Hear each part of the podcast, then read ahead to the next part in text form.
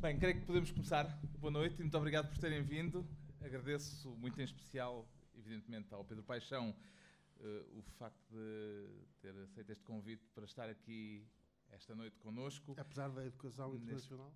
Apesar da educação internacional. Mas é verdade, a educação internacional. Já vamos falar disso. O Pedro Paixão é seguramente um dos escritores mais imediatamente reconhecíveis, acho eu, da literatura portuguesa atual.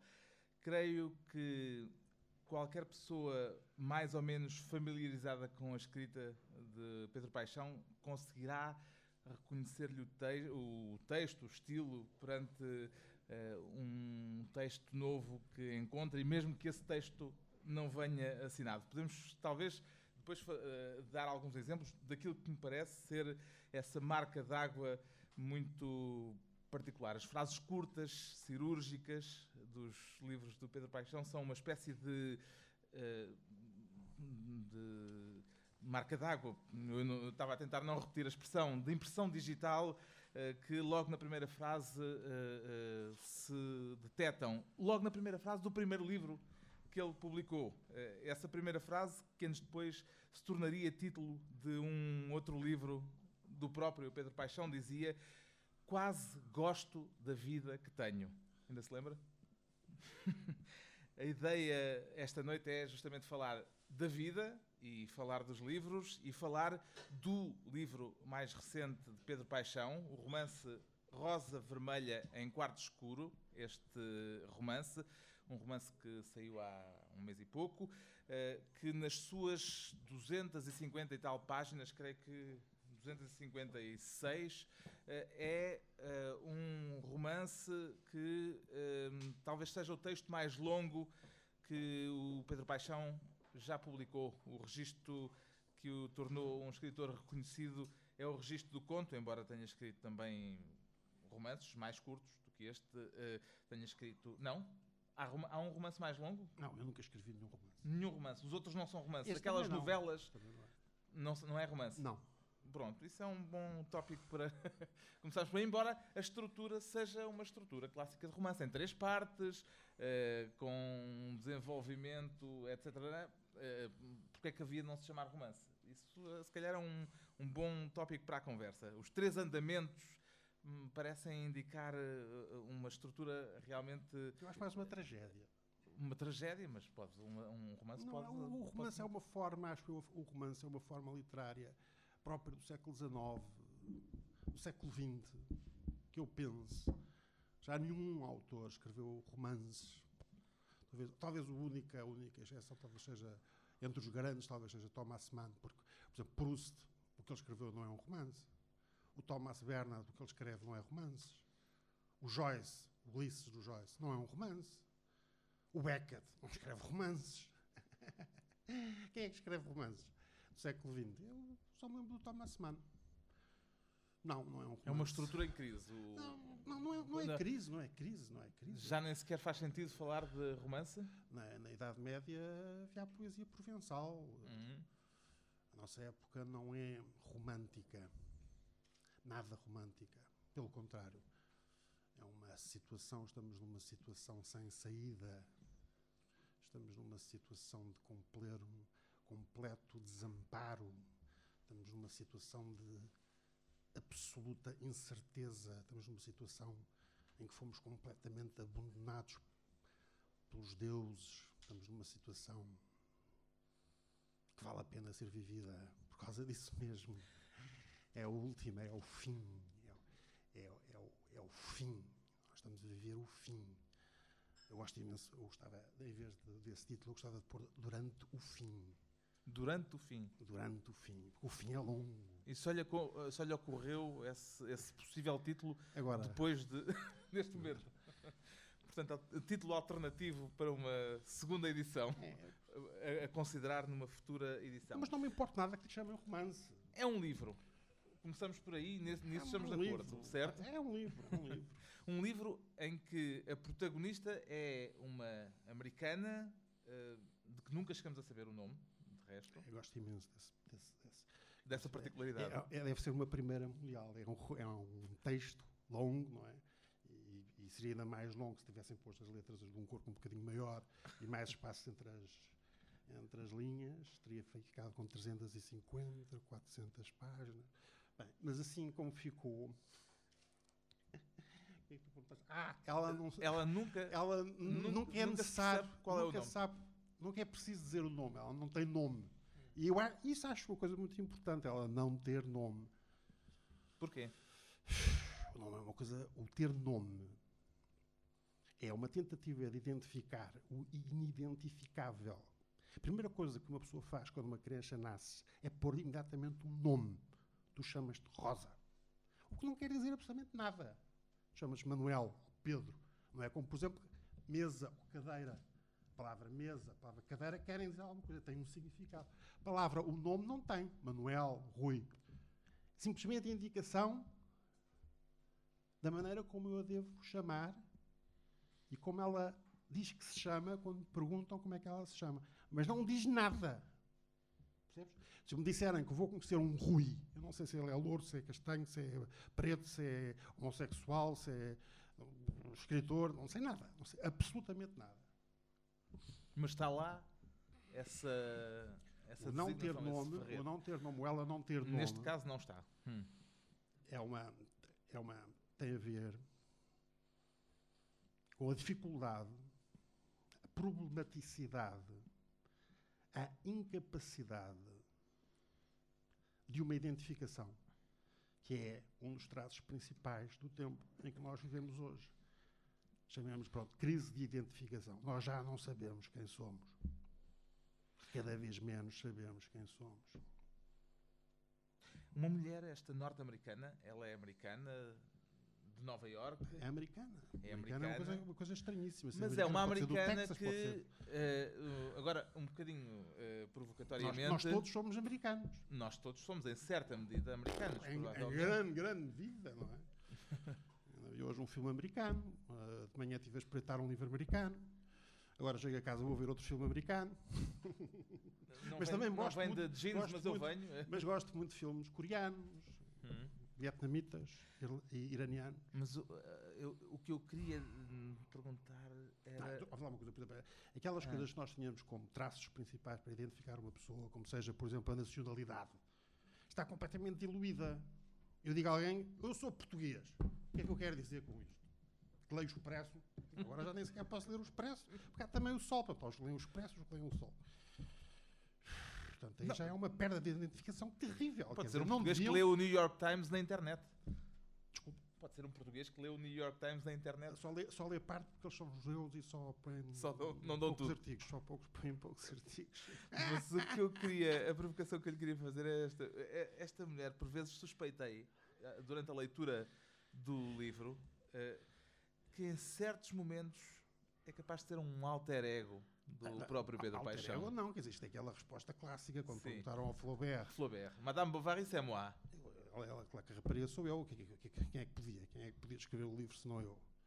Não lhe podia pedir a ela para escrever o livro. O meu, o meu livro. Tive que ser eu a escrever o livro dela. Mas quando se fala do alter ego, é num sentido um bocadinho mais próximo do que esse. não, não, Porque não, não, não, um é escritor mais escreve muitas personagens. Eh, Não, é, não é, não é, não tá- ela não está mais próxima do que eu. Ela é. Ela é eu. É a gramática aqui. Ela é eu. Je est un autre, dizia o Rambo, não é?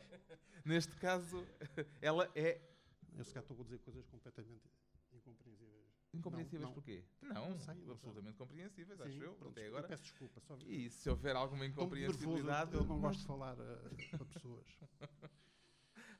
Não, Mas- para ter, por exemplo, portanto, esses traços de identificação, nacionalidade, está, está completamente diluído, não é? Quer dizer, Portugal morreu em cerca de 1500 e 640, não, 1580, 1580. Quando morreu Camões? Portugal morreu em 1580. Algebarrota, não, Algebarrota não. Ahm, Alcácer Quibir. Alcácer Quibir. Morrer sim, mas devagar. Foi o que fi- ficámos a fazer depois de Alcácer Quibir. É morrer sim, mas devagar. Quer dizer, não é... eu É o estou a tal brincar. durante o fim. Estou a brincar um bocadinho, mas para falar a sério, obviamente que a história de Portugal, e isto é a tese, por exemplo, do grande, do único, do maior historiador português, que é o Oliveira Martins, a história de Portugal acaba em Alcácer Quibir. Porque a partir daí, o poder já não é próprio. Nós passamos a ser uma colónia dos ingleses, passamos a- a ser um- um- um- uma moeda de troca. nunca mais houve recuperação de Portugal. Com a expulsão dos judeus, a queima dos judeus e dos árabes, e com a entrada dos jesuítas e, sobretudo, da Contra-Reforma, Portugal acabou. É, por exemplo, curioso comparar dois personagens que são cronologicamente absolutamente uh, idênticos, por exemplo, que é Padre António Vieira e Descartes, para ver a diferença abissal que existe entre o norte e o sul da Europa, que é provocada, é criada desde o início pela oposição reforma contra reforma. Isso é o que dividiu a Europa em países católicos reacionários e países nórdicos progressistas, abertos à ciência e à técnica e ao espírito livre, em particular a Alemanha e a Inglaterra. O judaísmo volta a passar muito por este não romance, uh, por este livro. Uma vez mais, quer dizer, já em livros anteriores. É porque o judaísmo não é uma religião entre outras religiões. O judaísmo é a religião. As outras religiões são por oposição ou continuação do judaísmo. Por isso é que ela tem, na nossa civilização ocidental, ainda temos este título, civilização ocidental, é a raiz principal dessa civilização. E o que aconteceu na Europa, no meio da Europa, com toda a Europa, no meio do século XX, o que aconteceu foi o desenraizamento último da Europa. É o, é o estrutor da Europa. Passando o poder, de todos os tipos de poder, para a América, para os Estados Unidos da América, que são a continuação da Europa. Quando? É, é, depois do Holocausto. Hum. A gente matámos os judeus todos, não foi? Cá tínhamos. Nós, primeiro ainda, fizemos o trabalho mais cedo. Depois os, os alemães, metodicamente, burocraticamente, legalisticamente, acabaram com 6 milhões. Esse é o acontecimento principal da nossa história. É o acontecimento fulcral da nossa história. E por isso, em todos os meus livros, é, volta sempre a aparecer. Mas não é bem uma repetição, porque uhum. é, é, é, uma. Espero eu, não é uma, sim, não é uma simples repetição, porque, porque o ponto de vista ou, ou, o enquadramento do problema e as faces do problema vão se mostrando de maneira diferente. Ou eu tento... Neste caso, há um, um sobrevivente do Holocausto, por um lado. Começa logo para ver um judeu no princípio. Um judeu antissemita. Um judeu antissemita. O é Samuel é Cohen. É imensos. Há imensos judeus antissemitas. A minha primeira mulher era judia e era antissemita. É uma coisa que as pessoas talvez não, não consigam compreender facilmente, mas é, durante toda a história houve grandes antissemitas judeus. Olha, o, o, o chefe dos cães de Deus da, da Inquisição era judeu. Não sabias? Não fazia ideia. O, o chefe da Inquisição espanhola era judeu. Aliás, os, os dois reis de Espanha o, também tinham sangue judeu. O Fernando e Isabel. Os católicos também tinham sangue judeu. E, uma, e como é que eles chamam? Como é que eles têm aquele nome horrível? É, é tão horrível que eu, que eu, faço por esquecer. O chefe da Inquisição espanhola era, era judeu, era, uma, era converso. Portanto, este, este, este tema do judaísmo diz-nos respeito a nós, portugueses, acho eu, ou a mim diz-me de duas maneiras. Primeiro, aquilo que aconteceu e foi feito na Península Ibérica por volta de 1500. Expulsão, queima, massacres dos judeus. E depois tem a ver com a nossa história também integrada na Europa, com o que aconteceu aí por volta de 1940. O seu 45. primeiro livro já se chamava A Noiva Judia. É verdade. E, portanto, isso é uma marca, é uma espécie de, eh, de semente original eh, desde, o, desde esse se não se consegue, livro. Se não se compreende o judaísmo, não se consegue compreender absolutamente nada da nossa, da nossa, da nossa insisto, civilização ou cultura. Quando é que o judaísmo começou a interessar-lhe? Quando me começaram a dizer que eu era judeu. Mas a dizer-lhe com factos, quer dizer, ou, ou... Uma tragédia. Então. Partilhe lá a tragédia connosco. Não, eu nunca tinha pensado nestas coisas. Eu estava lá, eu, na minha educação internacional, como está escrito, uhum. não é? Eu realmente estudei no, na, na Alemanha e aconteceu em várias circunstâncias estranhíssimas eh, pessoas identificarem-me como judeu, sendo elas próprias judias. Já está num concerto E no intervalo vem uma pessoa para sentar-se ao meu lado e dizem: Ah, pois você é o filho do Rabi, não sei o quê. Coisas desse tipo. Diziam três, quatro, cinco, seis vezes. Mas, Mas um- confundindo com alguém concreto. Não, não, não, não é isso, não é isso. O- os judeus têm uma pretensão, que deve ser só uma pretensão, mas que bate sempre certo, de que reconhecem o outro como judeu. É muito engraçado. Eu tive um amigo meu, nessa altura, que esse tornou-se mesmo amigo, que era judeu, e eu perguntava-lhe, "Epá, como é que tu tens a certeza se eu sou judeu ou não? Pá, eu não sei, não faço a mínima ideia, em Portugal é tudo uma confusão, não se percebe nunca nada. E ele dizia assim, não, não, tu és absolutamente judeu. Ele dizia que era pela maneira de eu andar. Mas, pá, Alguma e- vez e- foi e- fazer, E em eh, Jerusalém, em Jerusalém também tenho um grande amigo chamado Moshe. E ele também me diz: pá, tu não vais para nunca para a cidade velha.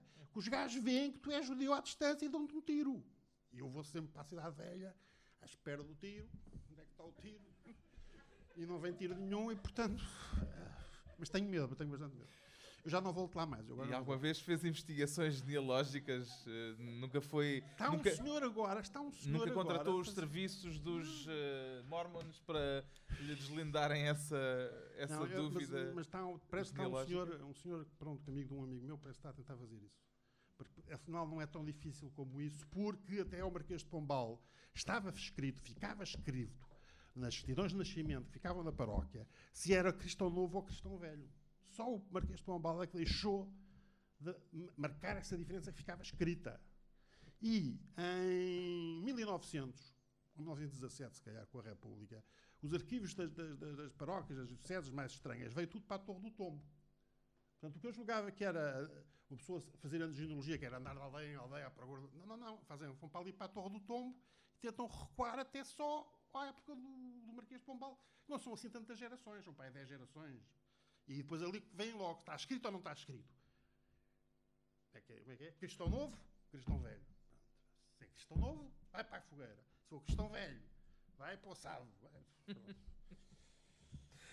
Começámos, eh, comecei por, eh, por falar das frases impressivas de, Pedro Paixão e este livro. Eu agora vou ter sempre a tentação, eh, a tendência para lhe chamar romance e agora vou auto, autocensurar-me, não usando essa designação, mas eh, este, este livro começa logo com uma dessas frases que acho, eu, eu acho que detectaria, diria imediatamente que é de Pedro Paixão. Não temos aqui. Temos aqui, temos aqui. Não é preciso. Chega aí o copo. Quando, tiverem a quando eu tiver a amassar, digam, digam logo eu paro logo de falar. Quando só tivermos cá os dois, é o momento. Sabe que atravessou uma fronteira, mas não sabe dizer qual. É, este, eh, é esta a primeira frase deste livro, Rosa Vermelha em Quarto Escuro. eh, e como as fronteiras depois vão ter um papel o livro importante todo, o neste livro livro. todo é a explicitação dessa frase. Não só as fronteiras geográficas, mas as fronteiras psicológicas, Senti- emocionais, eróticas, sociais, su- sexuais. Uhum. O livro está em semente todo nesta frase, é isso? Não, não sei se viste o filme As Horas. Uhum. Muito bom, muito bom. Eh, um bocado aldrabado, certas coisas e tal. Não faz mal, Ma- não faz mal, não faz mal. O romance, boas histórias são necessariamente mentira, não é? Portanto, não faz mal, a gente já, já percebeu o que é que é. Mas há uma coisa que é fa- um facto, e vem confirmado em várias biografias da Virginia Woolf, é que aquela cena em que ela está a descer as escadas e vai ter com o marido, o, Sr. Woolf, Leonard Woolf, também judeu por acaso, apesar da Virginia Woolf ser antissemita. Mas o- ela, ela está a descer as escadas e diz ao marido: Já tem a primeira frase. É aquela da célebre da Mrs. Dalloway. Hoje quem vai comprar as flores não és tu, mas sou eu. Não é assim, mas eu vou casar.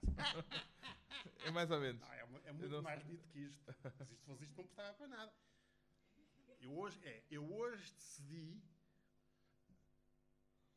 que se- serei eu a ir comprar as flores. Qualquer coisa assim. É lindíssimo. Hum. É verdade, é verdade. Há Primeira uma frase- poética de primeira frase. Há uma, a primeira frase. uma espécie é- de impacto a próprio. com. Eu, eu, eu tive uma fa- fase negra da minha vida em que fui publicitário para ganhar dinheiro e ganhei muito. Eh, e portanto, também, aí também eu, eu já sabia, mas ainda aperfeiçoei mais a, a necessidade que é se tu só tens uma frase para dizer. Se a pessoa não. Não é apanhada. frase, Não tem tempo. tempo. Ah, as primeiras frases são sempre assim, muito. A publicidade marcou de alguma forma este estilo Não, não, não. direto e impressivo? O estilo é que impressionou, a, e- e a- impregnou a, a, publicidade. publicidade. Já existia, Já, já, já, já. escrevia Sempre. antes de Já, já, ir para a publicidade? Já, já escrevia, mas nunca, Não, já escrevia, não tinha publicado, mas nu- já nunca- escrevia. Nunca, nunca tive intenções de publicar nenhum livro. Isso que é uma coisa que é preciso ficar completamente claro. Eu nunca tive a pretensão de publicar nada, porque sempre estive absolutamente convencido e continuo absolutamente convencido que se trata de um mal-entendido. Porque, como dizia a minha mãe, ao telefone, agora já diz poucas coisas, mas antigamente dizia: Pedro, que estranho, estás a publicar livros em português, tu nunca soubeste português. Não, é por causa de tal educação internacional. Realmente eu não comecei por escrever em português. Portanto, os meus primeiros escrever em textos- inglês. Não, os primeiros textos que escrevi noutra língua e depois passei-os para português. Que outra língua? Eu até tenho vergonha de dizer, Mas pronto, já agora, porque é um país, é, é- tem uma relação muito ambivalente. com, sim, com, com essa língua e com esse país e com essa cultura e tal. O alemão. Não, não, não, é alemão, não. Pronto, não- passa à frente. Pode ser aramaico, pode ser Não, mas não é. hebraico. Não, mas agora ficámos todos cheios de curiosidade. Não, é Eu francês, fiquei. é uma coisa completamente Francês. simples. No, nosso, no meu tempo. Não, eu francês. é o seu- pronto, a, língua, a segunda língua no tempo do- da ditadura dos professores, Sim, era o francês. covarde ditadura dos professores, o francês ainda era uma segunda língua, era uma língua muito importante, ou julgava-se muito importante. Quando agora, absolutamente agora, é uma, pala- uma língua falada pelo terceiro mundo, não é? É um terceiro mundo no qual está integrada a França, claro, em primeiro lugar. Uma tristeza imensa que eu tenho pela França. Mas ainda deve, eh, falando de primeiras frases, aquele Longtemps je me suis couché de bonne heure, não é? Está, isso é, mas depois... Que é a primeira frase, isto vem Isso é a primeira frase do Proust. do, depois. do, do- da, da recherche, É. que o Proust que passa por aqui, assim, é, quer dizer, é uma leitura eh, a que volta com frequência? Epá, eu, eu tenho, eu tenho, eu tenho, eu sei, eh, parágrafos que há de cor de Proust, tenho livros, livrinhos escritos só com citações de Proust. Uhum. Eu li a obra do Proust toda, pelo menos duas vezes. Não é pelo menos, é só duas vezes, são, é muito São grande. nove, Mas não, sete, houve- eh, sete volumes. Depende das edições, depende das edições. Mas, mas há partes, há livros que mais, mais do que duas. É, é o, é o meu livro, pronto. É o meu livro por excelência, pronto. Comecei a ler aos 17 anos, para aí. É o meu livro. E portanto era o livro que a americana É um tinha que ler. É um, é um livro incrível, não é? É um livro absolutamente. Eu, ao longo. E depois não é só o livro, é a personagem dele que é fascinante, é estranhíssima, é, violenta, é esquisitíssima, é estranhíssima, é um ser estranhíssimo. O Proust é um ser estranhíssimo, monstro, monstro. Enfim, Os monstros mostram, um- os monstros mostram. mostram, Sim. mas têm um apelo especial. É, tem, os monstros assustam e atraem. Nós aqui. Nós sempre, nós, sempre, nós somos sempre atraídos. em- é- há uma, fa- face ao desconhecido, temos sempre uma ambiguidade de ser atraído ou repelido. Face ao desconhecido. E um gênio absoluto como o Proust é um monstro. portanto, é- a relação com ele é uma relação de avanço e recuo, de avanço e recuo. Bem, não sei, aqueles pormenores, ele, por exemplo, gostar de esp- de espetar eh, agulhas nos olhos de ratos, é, é qualquer coisa que ainda hoje está a correr agora, correu agora aqui uma, uma, uma, uma coisa qualquer pela espinal medula, uma vibração. Não é? O Proust gostava de. Que coisa esquisita. É, é- isto é curioso, é uma coisa que eu tenho passado ultimamente. Os homens nunca são animais. Não- quando se diz que um homem é um animal, a gente está a, a confundir completamente as coisas. O que, um, o que um humano é capaz de fazer, a desumanidade que é possível haver no humano, ultrapassa tudo o que possa ser imaginado que um animal possa fazer, de cruel. Não há qualquer comparação. O contrário do humano não é o animal, o oposto do animal. É, é- é- é o desumano. Não é animal. Os, os, os alemães não eram animais. Os alemães não eram animais. Sem ser necessariamente. Os alemães eram inteligentíssimos.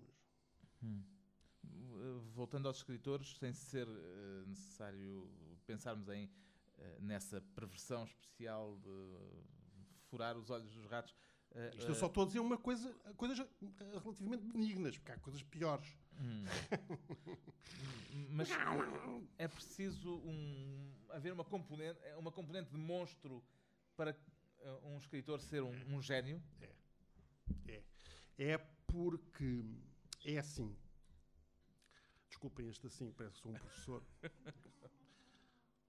É assim. Há, há que fazer a distinção, ou eu faço a distinção, entre pessoas muito inteligentes e génios. Pessoas muito inteligentes, muito, muito inteligentes. A inteligência tem a ver com a rapidez, com a velocidade com a qual eu posso comparar coisas que não são normalmente comparáveis. Inteligência é rapidez. Gênio é outra coisa completamente diferente. Gênio é capacidade de criar um mundo. Uma coisa completamente avassaladora. Completamente monstruosa. É um monstro a fazer o mundo.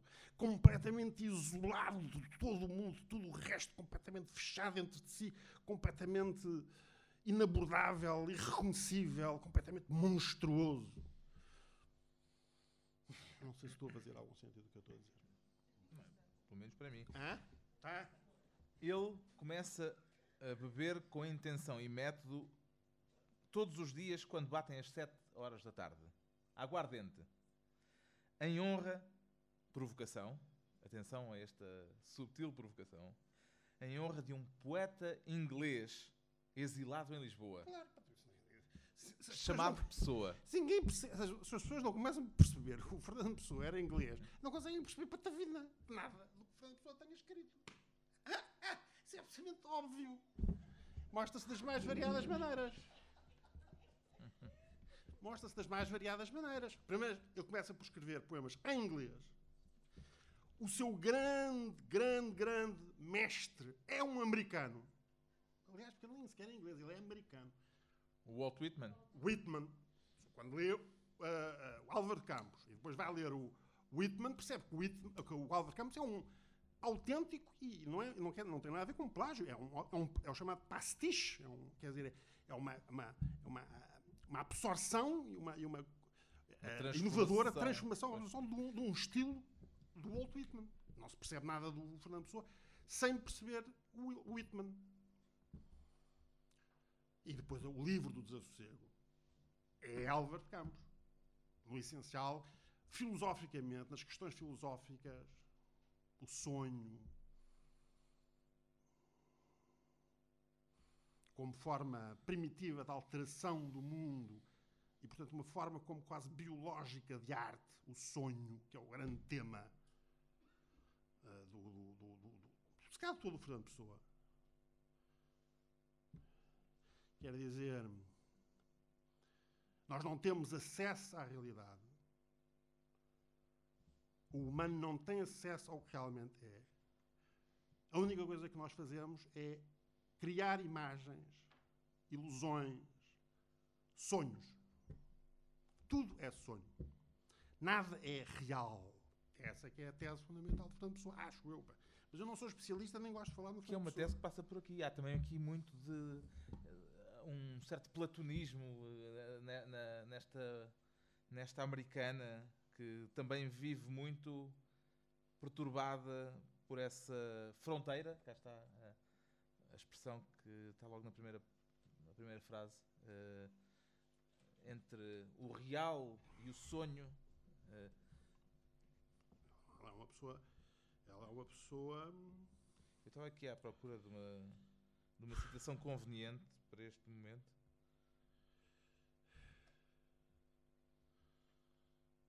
Ela é uma pessoa, é uma, é uma pessoa.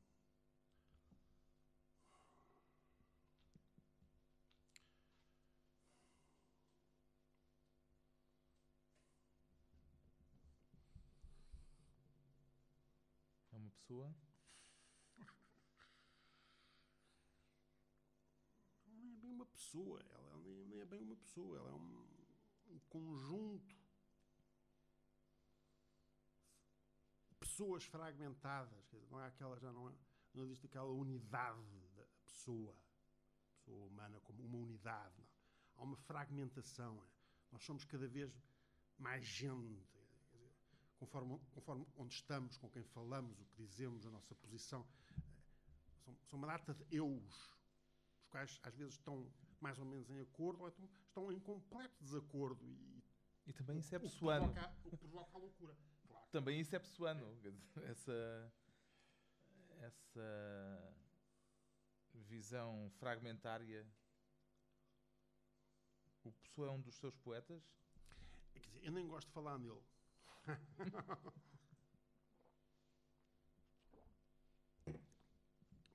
ali, ó, Lembro-me como se fosse hoje. A primeira vez que li Fernando Pessoa, tinha 13 ou 14 anos.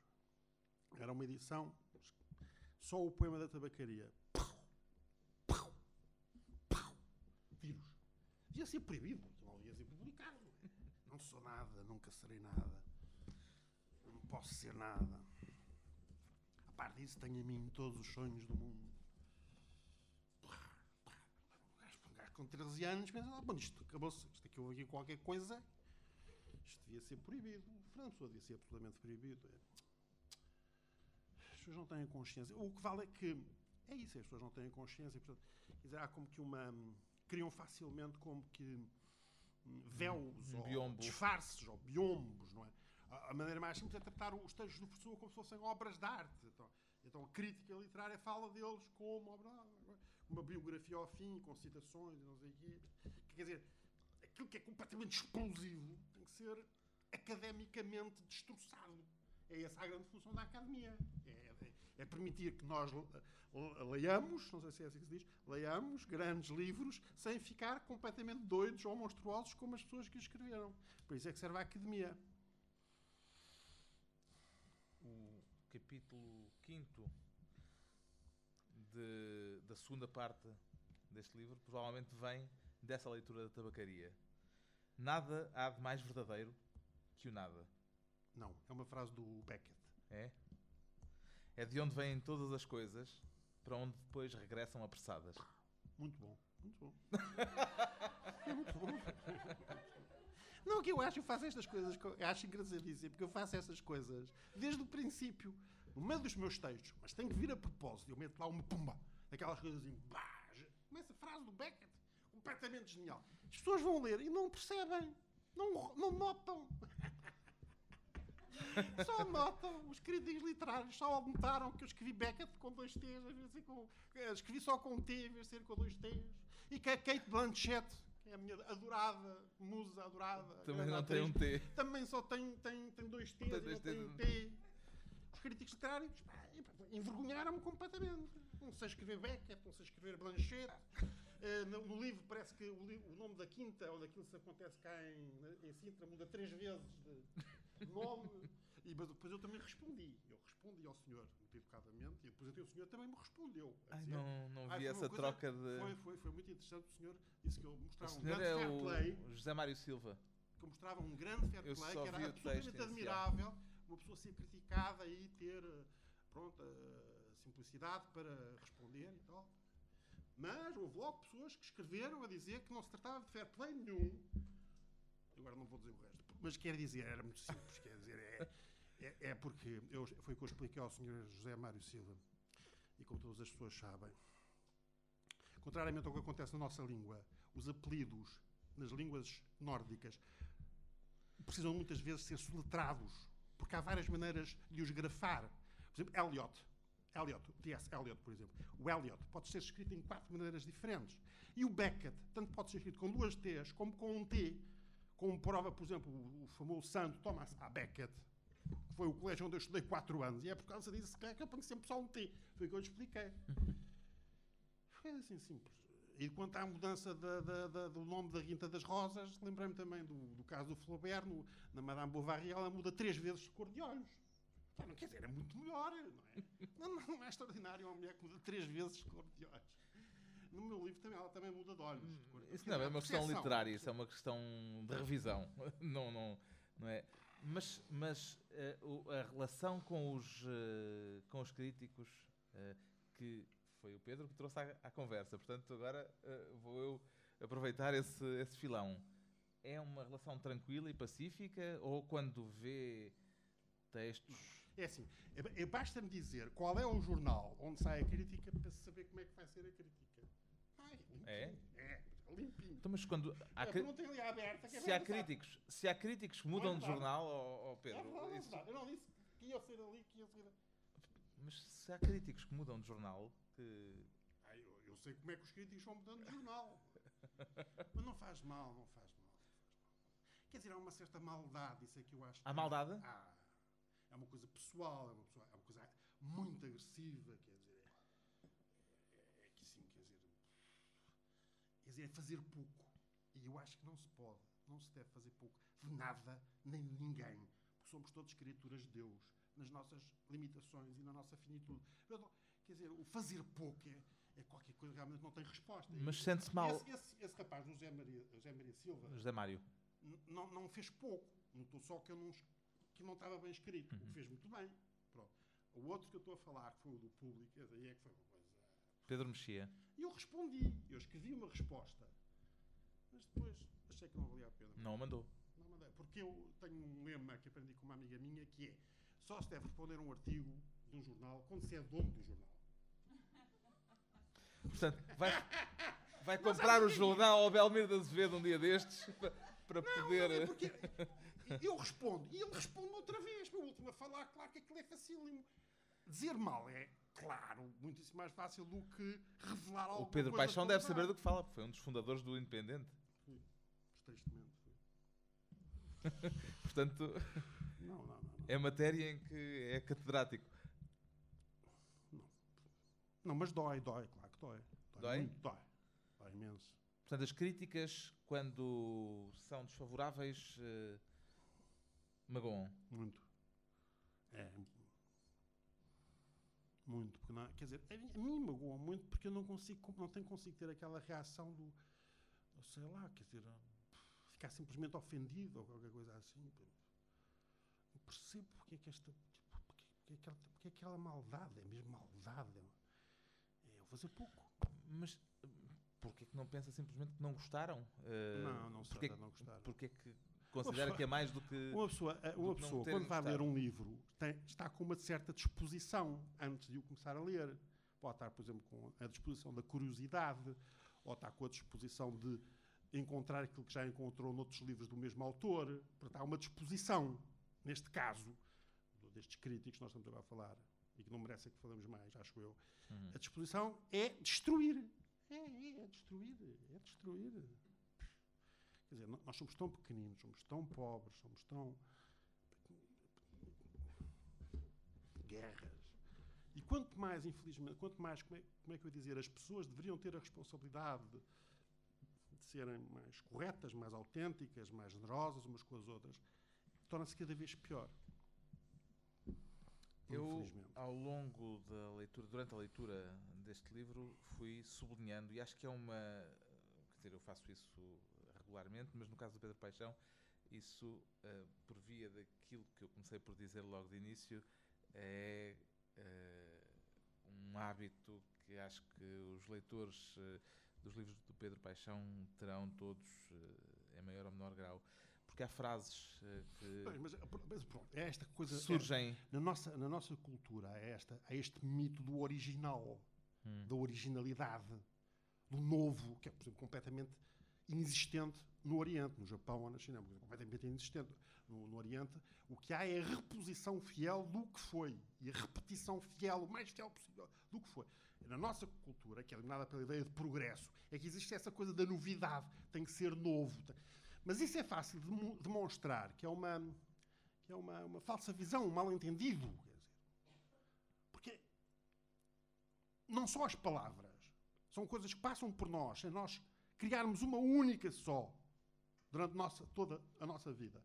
Quando mais ainda do que as palavras, a gramática, a gramática faz estrutura-nos a maneira de pensar.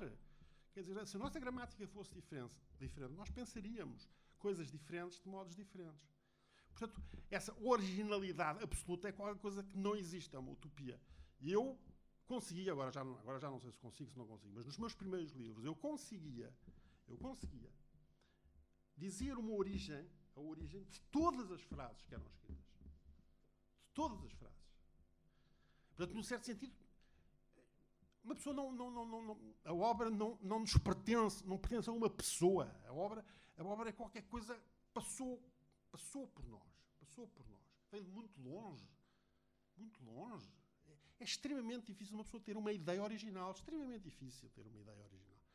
Aquilo que acontece é transformações, adaptações, repetições, sublinhando outros aspectos do que tinham sido sublinhados, alterações, modificações, mas não. O mito, da, o mito da originalidade é mesmo um mito no sentido fraco do termo mito. Uma, uma, uma invenção, qualquer coisa. Qualquer coisa. Estás a ver essa frase, por exemplo? Estava à procura, uh, não estava à procura, ah, passa por, uh, por aqui, a certa altura, justamente essa reflexão sobre, uh, sobre a originalidade e sobre o sobre a nossa. Só que eu não, não sei, eu tenho isto sublinhado, mas não eu, conheço exemplo, o livro vivi, vivi tão bem como. Eu fui muito amigo e vivi, vivi, compartilhei a mesma casa com, com, o, meu, com, com o Miguel Esteves Cardoso durante, durante muito tempo. E foi uma altura muito, muito importante da minha vida, porque acho que foi a pessoa que mais me ensinou no que respeita a ler, escrever português. Mas uma das coisas que nós fazíamos de vez em quando era encontrarmos uma frase. Lembro, por exemplo, uma que é, mesmo no meu primeiro livro, que é. Um, o dinheiro também tem a sua poesia. O Miguel encontrou imediatamente dois autores, Wallace Stevens e depois outros que já não me lembro, que dizem exatamente. A, a frase não é idêntica, mas é exatamente a mesma ideia. O dinheiro também tem a sua poesia. Ou o título do meu, do meu terceiro É logo o primeiro parágrafo do, do, do, é, do, primeiro, é, é, primeiro conto. E aquele meu, meu título, Viver Todos os Dias Cansa, que toda, muita gente que diz que é uma, um plágio, uma cópia do, num poema do senhor hum, José Gomes, Ferreira. Não pode, não pode ter sido, conscientemente não pode ter sido, porque eu nunca li nada desse senhor, nada. E depois o verso dele é muito diferente do meu. É, viver sempre também cansa o dele. Pois, é muito diferente. Ah, quer dizer, é eu acho que, é, eu acho, por acaso, acho que é essencialmente diferente. Apesar de ser morfologicamente próximo, é, é essencialmente. o Viver Todos os Dias Cansa é uma frase que aparece lá num texto lá para diante, lá, lá, lá dentro dos, dos, dos vários textos que eu, Portanto, não tem a mínima pretensão à originalidade. Mas e eu... E não importa nada, e há imensos, e eu sei, mais que sei, que os meus textos repetem muitos temas, e há mesmo frases repetidas, e voltam-se aos mesmos assuntos, e não há livro nenhum em que não se fale do Holocausto e do judaísmo. Porque é, o que é que eu ia fazer? É, é, sou eu, sou eu, sou eu. Eu penso todos os dias, ou quase todos os dias, no Holocausto, o que é que eu ia de fazer? É uma obsessão? Não, não vou dizer obsessão, porque eu, eu, acho que não tem um caráter de doença, tem mesmo, tem mesmo a ver com a importância central que esse acontecimento teve na nossa história e que se reflete na nossa história hoje, na mim, em mim. Reflete-se em mim, é uma coisa que tem a ver comigo. Não é uma coisa que aconteceu, o Holocausto. É uma coisa que aconteceu, mas é uma coisa que continua em mim. De várias maneiras eu posso mostrar, quer dizer, não é, isto não é, não é qualquer coisa teórica, isto é qualquer coisa vivido. E, aliás, só por isso é que pode ser assim. Eu conheci a, a, a avó da, da, minha primeira mulher, foi uma das únicas sobreviventes do gueto de Lodz, na Polónia, que foi era o maior gueto uh, de judeus na, na Europa Ocidental e foi completamente exterminado. Acho que houve qualquer coisa como 120, 130 sobreviventes desse gueto. E a, a avó da minha, da minha primeira mulher conseguiu escapar para, Paris, por ser a, porque era a filha do grande rabino de Lodz. Foi, foi, foi posta num, num, num, comboio para, para Paris. Depois do, do Rabi, o pai, a ter casado força, forçadamente com um judeu que ela não conhecia de parte nenhuma, foram para Paris e depois ela divorciou-se dele e ela veio para Portugal e o outro senhor foi para, para o Canadá e veio assim. E, e a mãe, a filha dela, a mãe da minha mulher, só muito tarde, com cerca de 20, 20, mais de 20 anos, é que veio a saber que era judia. E não porque a mãe lhe dissesse, porque isso estava completamente escondido. E a minha mulher, portanto, já não sofreu, já não viu em primeira mão o que foi o Holocausto, mas viu através da avó. A minha mulher tinha pesadelos. E eu tenho pesadelos. Ainda hoje.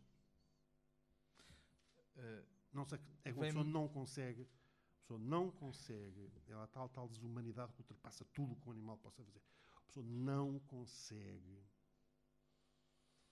transportar-se, viver aquilo que aconteceu. Aquilo que aconteceu não tem a ver, em primeiro lugar, com o número das pessoas uh, que foram assassinadas, Porque falar de números, neste caso, até é grotesco. Podia ser, podiam ser só 20. Não, não precisavam ser 6 milhões. Podiam ser só 20. O que, o, aquilo que aconteceu foi uma, uma desumanidade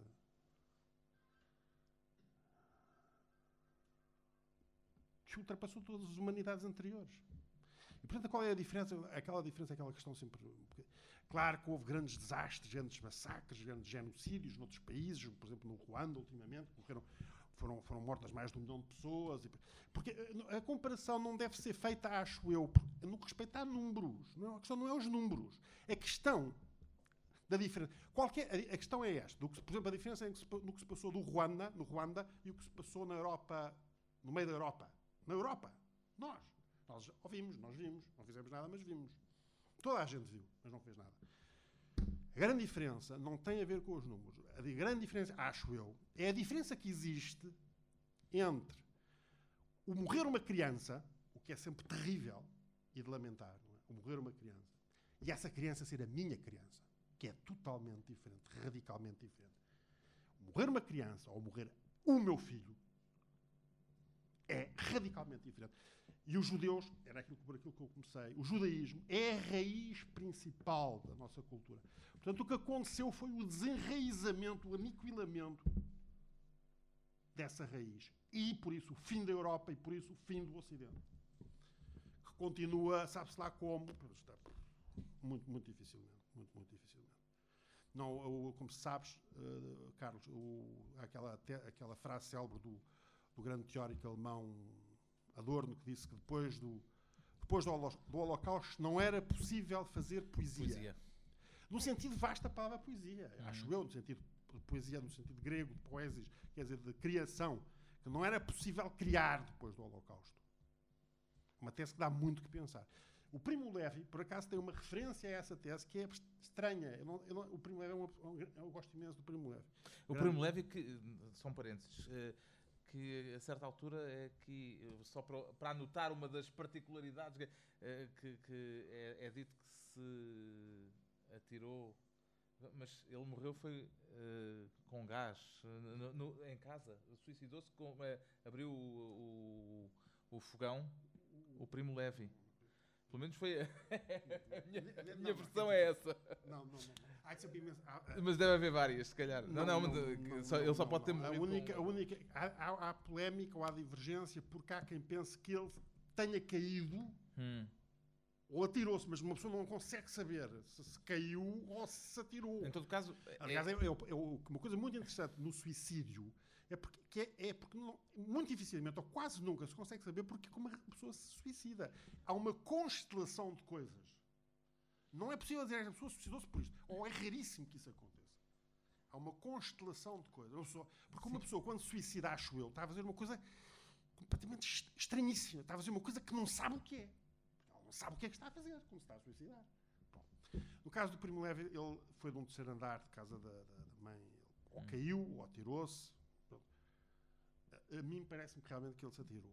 30 e tal anos depois de, ter uh, é muito curioso, saído do, Isso é muito curioso, tristemente curioso.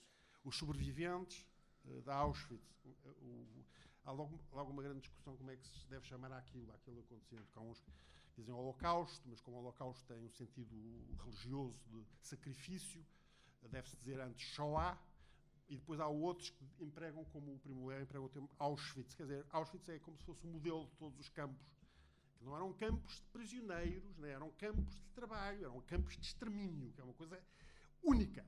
Na Rússia, o, o Stalin matou mais pessoas, sem dúvida, matou muito mais pessoas, mas não havia campos de extermínio. Nunca houve campos de extermínio. Só na Alemanha é que houve campos de extermínio. Na Alemanha, na Polónia e na, na Áustria. Mas eu estava a dizer... E os seus sonhos continuam a ser com essa, chamemos-lhe obsessão, com essa questão? Falou há bocado dos pesadelos que, que ainda tem. O Wittgenstein diz uma coisa engraçada. Estamos aqui numa biblioteca. O Wittgenstein, que é um grande pensador eh, hum. austríaco, uh, diz uma coisa. Ele tem um. Só, ele, publicou, ele escreveu 30 mil páginas, mas só publicou 30. Mas, mas publicou mais três ou quatro, que é um, uma, uma, pequena leitura, uma pequena, uma pequena leitura sobre ética. E então ele tem uma frase estranha lá. Ele diz que se fosse possível escrever um livro de ética, ele faria explodir todos os outros. E eu não percebi o que é que ele queria dizer com explodir. O que é que é? E depois eu percebi que tinha lá em casa um livro que também fazia explodir todos os outros. Que é um livro só de imagens do Holocausto. Aquele livro faz explodir todos os outros. Aquele livro, eh, eu só o vejo muito de vez em quando, com muito cuidado, porque é mesmo muito perigoso olhar para aquelas imagens. Eu voltei aos sonhos porque ia propor que fizéssemos um bocadinho uma viagem por algumas das frases que sublinhei no livro. Uh, logo a primeira diz: se fosse possível escolher, nunca teria sonhos.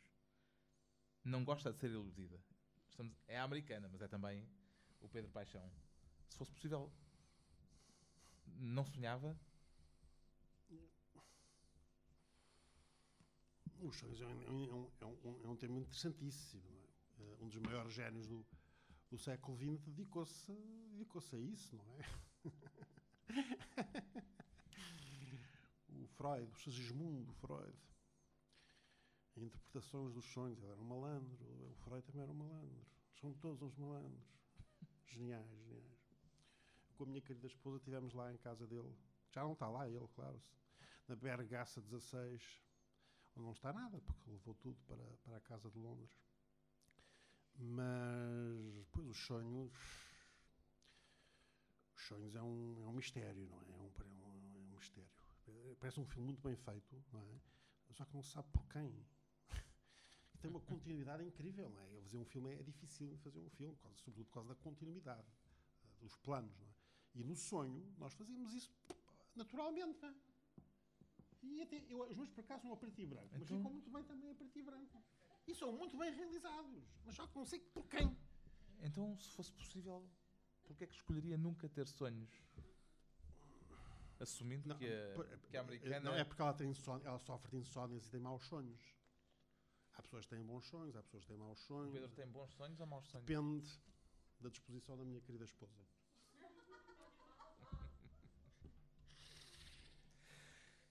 Toma antidepressivos todas as manhãs como uma hóstia consagrada. Ih, pá, isso, é isso está escrito aí. Que horror. Minha mãe, graças a Deus, já não consegue ler. Não, eu dou antidepressivos. Se fizesse um estudo, deve estar feito um estudo do consumo de ansiolíticos, antidepressivos no nosso país. Deve ser uma coisa, uma coisa, uma coisa colossal, é? Uma coisa que ultrapassa todas as todas as medidas, não é? Quer dizer, eu, eu não conheço ninguém que não tome. É, é, gravíssimo, isto é gravíssimo. É gravíssimo, quer dizer, nós já não conseguimos. Eu já não consigo viver sem estar dependente de substâncias químicas. E sou extremamente cuidadoso a tomá-las. Porquê? Porque sou doente.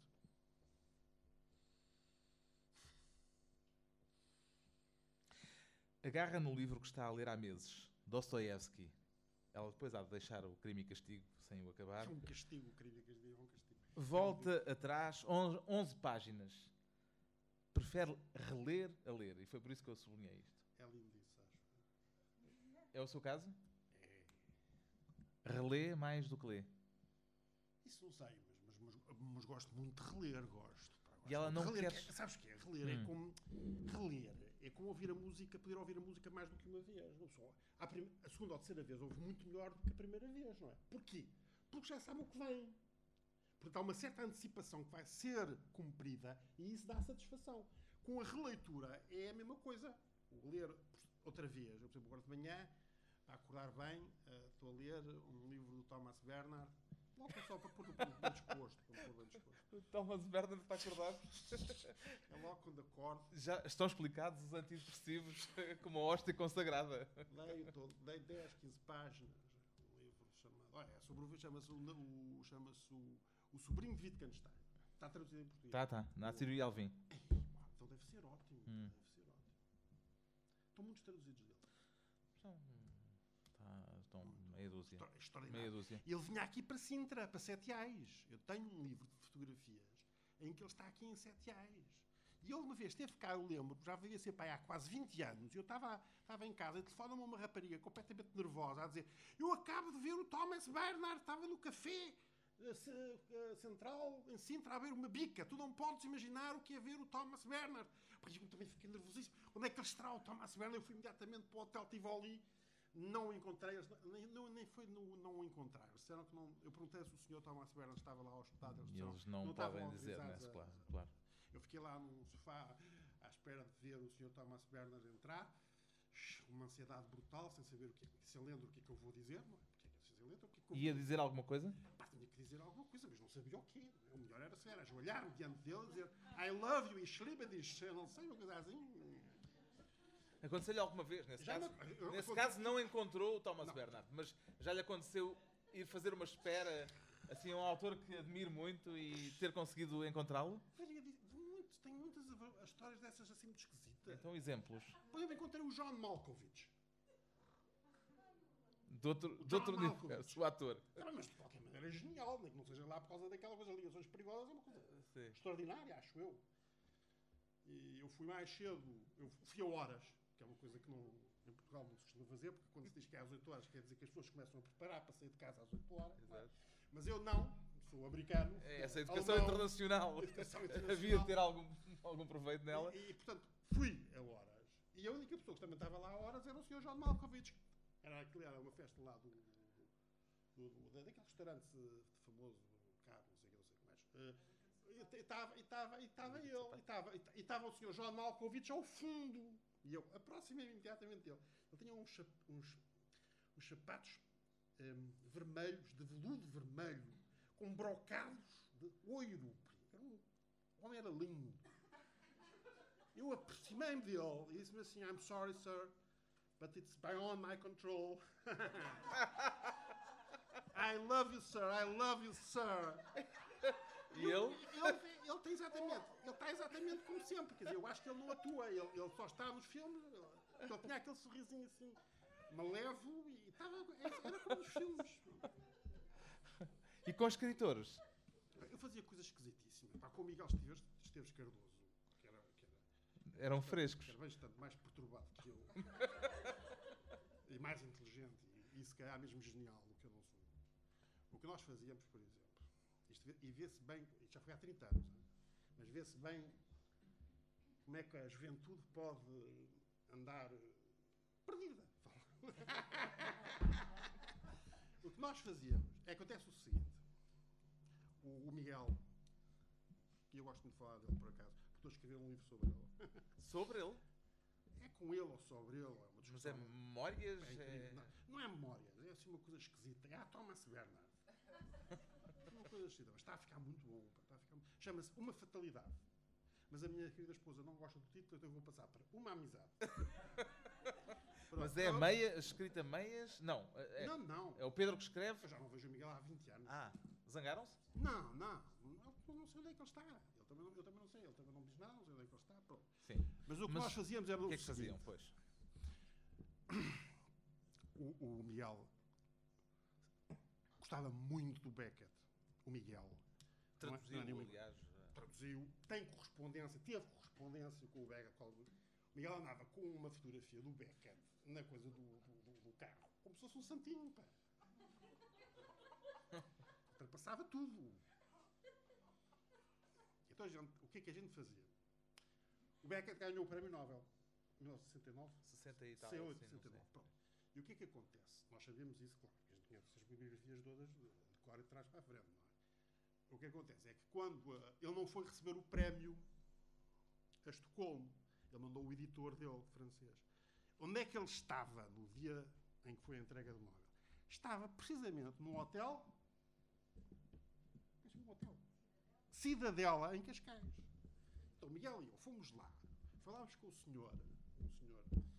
Foi possível ver um registro. Soubemos em que quarto é que era. E então, durante dois, três anos, dois, dois anos, nesse dia, nós alugávamos o, o quarto do Beca, no Beca teve com a Suzane, e passávamos a noite toda em cima da, dos, do, sei lá, em cima das camas, deitados no chão, não o quê, a ler Beckett.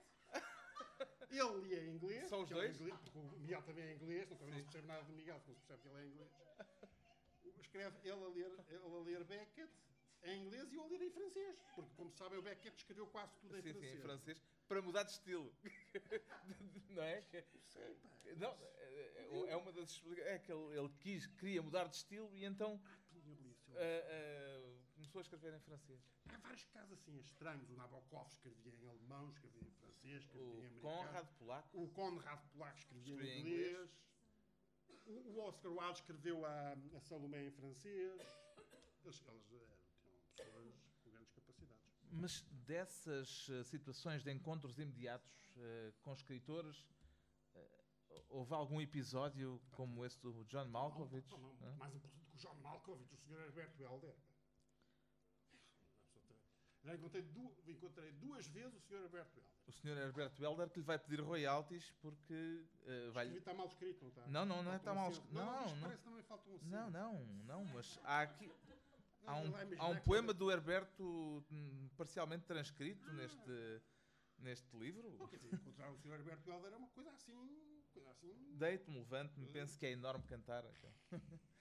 Eh, Se é uma coisa assim, a última vez que eu encontrei, eu só encontrei duas vezes, mas a última vez que encontrei foi durante, um, foi mais, durante mais tempo. Ele estava, ele estava na, na FNAC, ele estava na FNAC, o Herberto na FNAC? na FNAC do Chiado, um livro do Cocteau.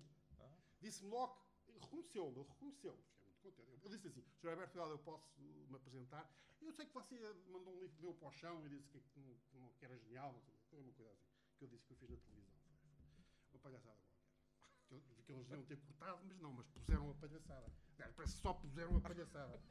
que é eu agarrar no livro, estou a ler o poema e digo assim: isto é tão bom, pá, tão bom eu conseguirei fazer nada disto. Cá esparto o Herberto Helder. Pumba! O Herberto Helder gostou imenso daquilo. Portanto, ele disse-me, ele disse-me, disse, ele, ele percebeu que eu estava um bocado triste por não ver nenhum livro meu na- na- nos escaparates, assim, nenhum. Ele viu, deixe lá, deixe lá, eu também não tenho nenhum aí. Olha, e já agora, não, este cocteau também não aconselho. E, e eu, o que eu fazia era levá-lo já. Mas estes, estes livros são de um tal gabarito, foi assim que ele disse. Estes livros são de um tal gabarito que se não forem pagos, apitam. Ideia dele era mesmo roubar o cocteau. Roubar um livro dá um prazer eh, máximo. E depois foi uma coisa absolutamente extraordinária, porque ele, Já roubou livros? eu, eu não, não, não, Estamos, estamos, estamos, aqui poucos. e não- por acaso não. Não, é porque eh, Não. disse isso com, não, não, dizer, com uma. Não uma é ênfase coisa- especial. É aquela coisa quando a pessoa está no carro e há livros atrás e tudo. Vai te mostrar. Ah, ninguém quer livros, ninguém vai roubar livros. Que roubassem livros meus. Isso eu adorava. Era?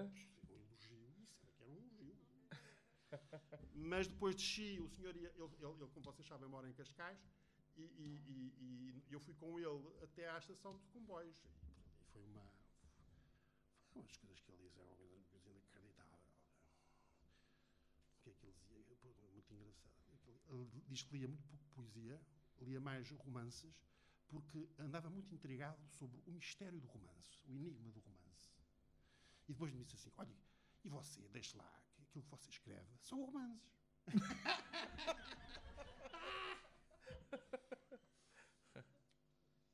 extraordinário, extraordinário. Ele, ele lê cinco ou, seis, cinco ou seis livros todos os anos.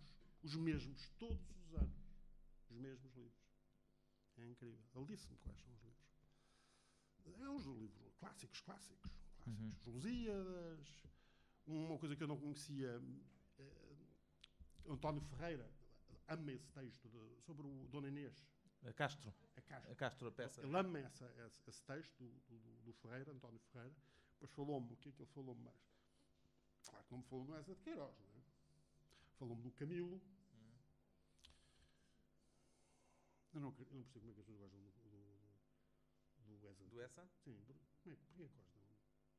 Algum, lá ali alguma coisa para pensar. Aquilo é só assim um aviltamento das mulheres. Aquilo. Tem assim piada, nunca tem humor. É uma piada, umas piadas. Agora não, o Camilo não, o Camilo é uma coisa a sério. O Camilo tem humor e escreve com frases geniais, é, é sempre gênio. Assim não. Mas pronto, mas porquê que eu estava a dizer mal do essa? Ah não, é porque ele não gosta também do essa. Hum, é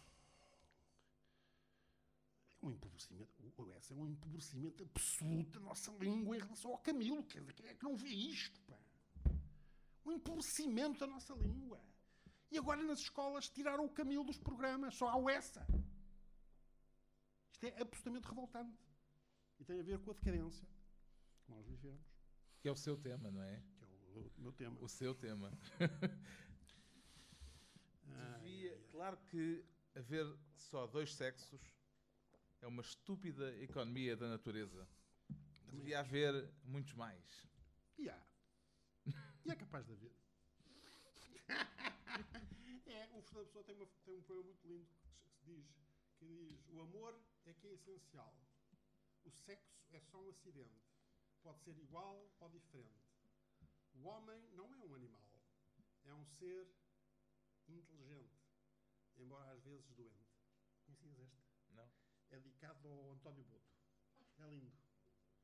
Lindo, lindo. António Boto era um grande poeta. E esta aqui de onde é que vem? Eu gosto desta. Uh... Diz já de onde é que vem, pá. Eu digo, eu, diz-me qual diga-se, é que eu Diga-se o que se disser sobre a vida, tem sempre razão. Essa veio do Miguel. Só que o que ele dizia era: diga-se o que se disser sobre as mulheres, tem sempre razão. Ah. E eu mudei e pus vida em vez de mulheres. Para não ser. Para não ser, para não ser plágio. Pela, não, para não ser estrafogado pelas feministas. sou muito machista, não sei o quê, não sei o quê, não sei o quê. Eu sou machista. Sei. Acho que não sou. Mas acredita nisto? Desculpa, lá. Diga-se o que se disser sobre a vida. É, tem sempre razão. Bom, isso tem uma, tem uma verdade, acho que é interessante, é que isso não, isso não acontece com todas as palavras, não é? Eu digo, eu digo a mesa, pode ser pesada, ou leve, branca, preta, agora de vida posso dizer. Impressionante, admirável, horrorosa, trágica, terrível, maravilhosa, magnífica, surpreendente, inesgotável, profundamente injusta, violenta, implacável, isto acontece com muito atrozmente bela, por isso é que vida muitas ambígua, vezes tem o sentido religioso de Deus, porque de Deus também se pode ter todos os atributos. É porque, não é? Vida, Deus, vida, nesse sentido religioso. É enorme dizer vida. Está escrito aí. Tá. É, é, ver, é. Este escritor é bom. Não, pá, é uma cópia do Herberto. Pá, é o Herberto. É, o é enorme, exato. É uma cópia do Herberto, claro. Eu, eu, eu, eu devia, mas é falar com os críticos, que é para os elucidar um bocadinho mais. Para serem mais.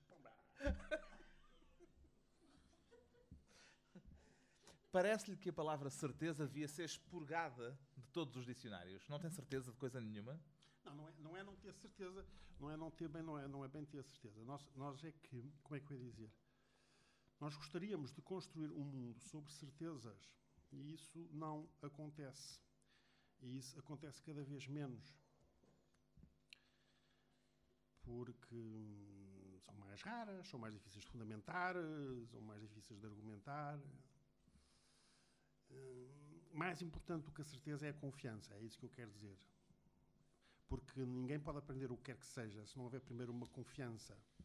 Eu tenho que confiar no professor que me está a ensinar a matemática para saber que 2 mais 2 é igual a 4. Se eu não confiar no professor de matemática, eu não sei que 2 mais 2 é igual a 4. Eu tenho a certeza que 2, é, 2, 2 mais 2 é igual a 4, porque tive confiança num professor que me ensinou que 2 mais 2 é igual a 4. A confiança é realmente o suporte do nosso, do nosso saber, da nossa maneira de nos podermos relacionar com os outros. É a confiança. Não é a certeza. O amor não é uma certeza, é uma confiança. A fé não é uma certeza, é uma confiança. Tudo o que é importante é uma confiança, não é uma certeza. 2 mais 2 igual a 4. E a confiança supõe uma relação de generosidade. Confiança é a coisa mais difícil que há entre dois humanos. Porque é a coisa mais difícil de construir e a coisa mais fácil de destruir. É a confiança. É, quer dizer, a confiança é eu acreditar no outro, como o outro. É, uma coisa, é uma coisa absolutamente extraordinária. É a possibilidade que eu tenho de sair, ou se calhar a mesma única possibilidade que eu tenho de poder sair de mim. Porque eu não, não posso nunca sair de mim. Todos os momentos da minha vida não são senão sou eu, eu, eu, eu a ver isto desta maneira, eu a ver isto, ou eu a imaginar isto, eu a contar isto, eu a dizer Cansa-se de si próprio? Isto é diz a respeito a todos nós. Eu sei, Ninguém eu sei, mas agora estou si a perguntar-lhe a si eu, próprio. Eu gostava de ver com os teus olhos, eu gostava de sentir com o teu coração, eu gostava de ver com a tua alma. Isso não acontece, quer dizer. Podem-se criar uma série de, de pontes, laços, ilusões. O Pedro tem momentos em que se cansa de si. Estamos completamente fechados em nós. Nós somos nós desde o princípio ao fim. E não sabemos quem somos. Porque somos muitos ao mesmo tempo. Não, somos. somos é,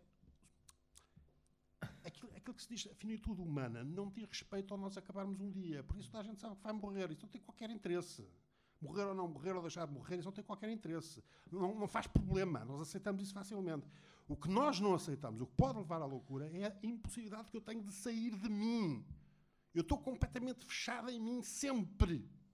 Nunca consigo ter um ponto de vista que não seja o meu.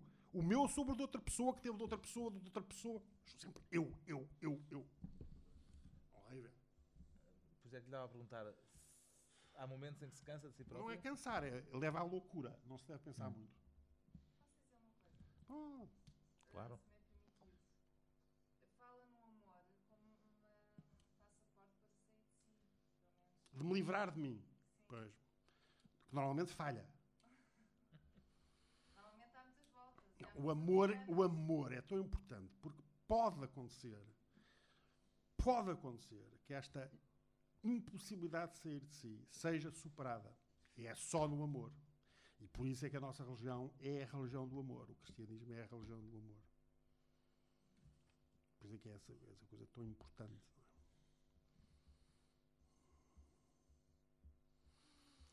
Deus criou o mundo porque gosta de histórias. Esta vem de onde?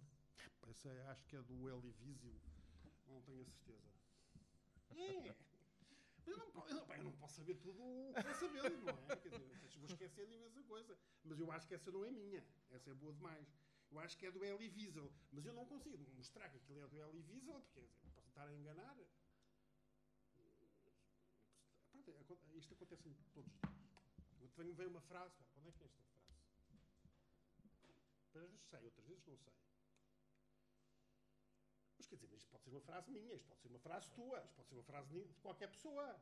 É uma, só uma coisa com alguma graça, acho eu. Ou, mais do que graça, por isso era o essa de Queiroz, que não escreveria nunca esta frase, mas mais um pouco de humor. Ao Camilo. Conhece o Henrique Vila Matas? Agora, epá, ainda me lembrei dele hoje. Está Sim? bom, está bom de saúde. Acho que sim. O Vila Matas disse uma coisa é um numa entrevista escritor, engraçada.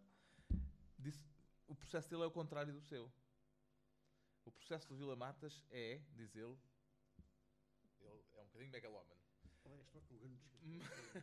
mas ele diz que de vez em quando lhe ocorrem frases tão boas que ele põe-nas nos livros e em textos, em artigos, etc., atribuindo-lhe um caráter de citação. Como dizia Nietzsche, Ai, também faço, eu também faço. E põe a frase dele, porque ele diz: se aquilo for uma frase minha, ninguém vai ligar, nem ninguém vai. É muito bom. Ele é muito bom. Ninguém vai dar-lhe o devido valor. E assim a frase é escritor, prestigiada. Grande escritor. E É um grande escritor. Eu conheci-o no Porto. Ele estava tão alcoolizado que não conseguia falar. Não conseguia falar. Uma única frase. A minha querida esposa gostava muito de falar com ele. Não conseguiu falar uma frase. Nada. Nada. Incrível. Eu nunca vi uma pessoa naquele estado. Ele estava completamente fora do mundo. As pessoas estão sempre a enganar-se. Tanto no que julgam que são, como no que julgam que os outros são. Uma pessoa é sempre muita gente. É a tal ideia. Não, mais, Somos mais, mais, multidão. é- somos uma multidão e mais do que isso, pois é, é uma coisa muito curiosa que toda a gente já sabe. Toda a gente sabe da sua vida, da própria vida. É aquela, a nossa vida não é fixável. Quer dizer, a gente não pode fazer uma narração, uma narração completa, absoluta, última da nossa vida. Porque aquilo que nos aconteceu está, está constantemente a ser mudado porque aquilo, por aquilo que nos está a acontecer e por aquilo que nós vamos, esperamos acontecer. O passado não está quieto, está a ser alterado. Portanto, não há a possibilidade de fixar uma vida. Isto é extraordinário. Por isso é que a vida é realmente divina. É Deus. Não se deixa fixar. Eu só posso contar uma história, mas eu para contar uma história tenho que aldrabar imenso. Vou contar uma história. A minha namorada encornou-me. Pronto, tenho que falar com um amigo meu, tenho que contar a história. Eu vou contar uma história cujo objetivo principal é o meu amigo dizer é pá, tu és um grande homem, pá, ela é uma grande cabra. É a intenção da história. A história, eu conto a história, posso contar a mesma história de variedíssimas maneiras. Há casos engraçadíssimos. Sobre este meu, este meu querido pensador de que eu estou sempre a falar, o Wittgenstein. A história dele é infixável, não se deixa fixar, porque as coisas são, acontecem conforme as, os biógrafos ou os historiadores, pequenas coisas podem parecer pequenas, aparecem de maneiras completamente diferentes.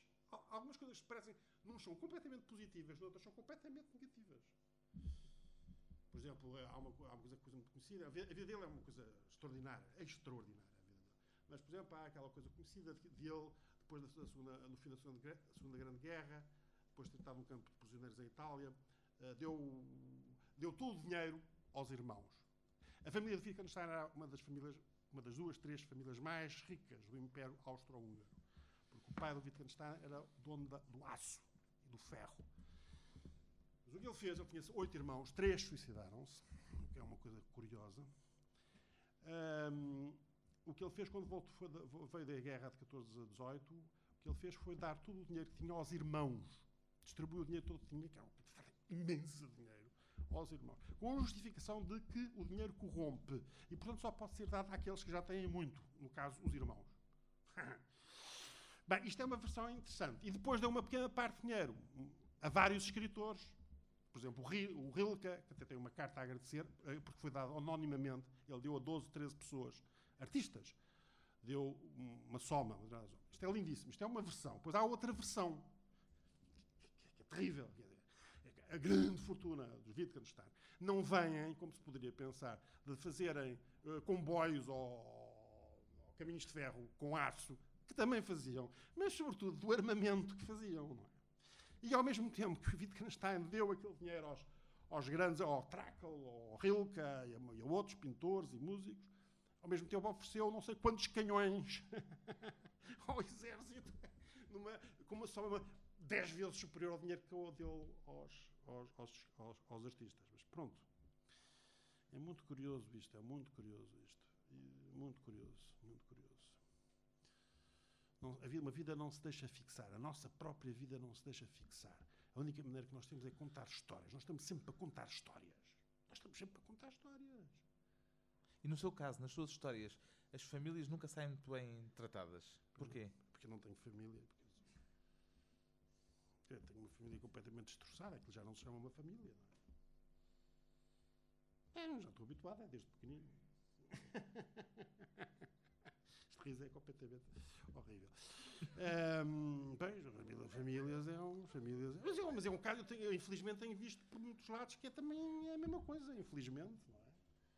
Tem uma desconfiança natural em relação eu às tenho famílias. Um, eu, tenho um tal, eu tenho um tal traumatismo de almoço ou jantares em família que nunca janto ou almoço numa mesa de jantar. Nunca. Não sou capaz de me sentar lá.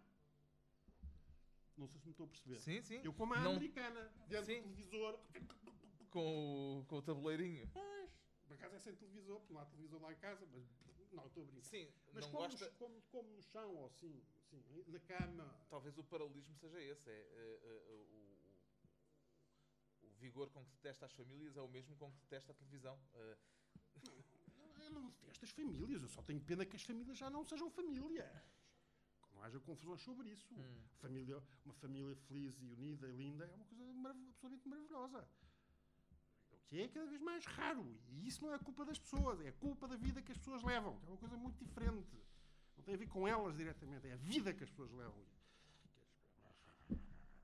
A coabitação é um fascismo.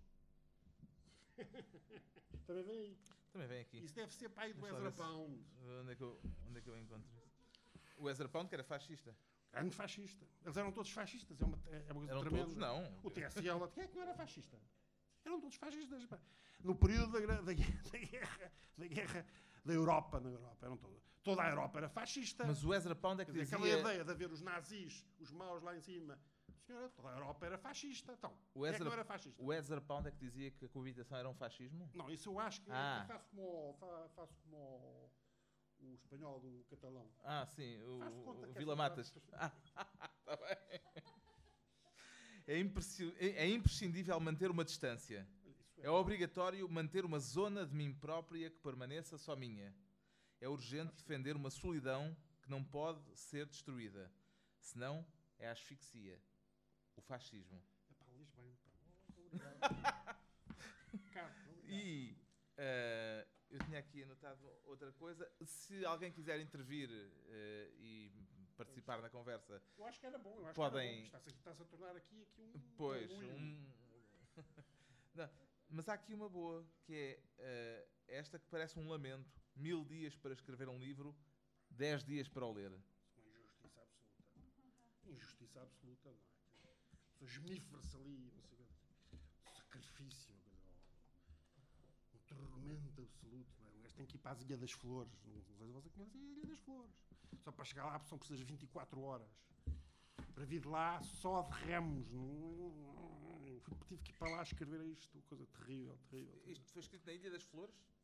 Uma parte foi. Uma parte foi.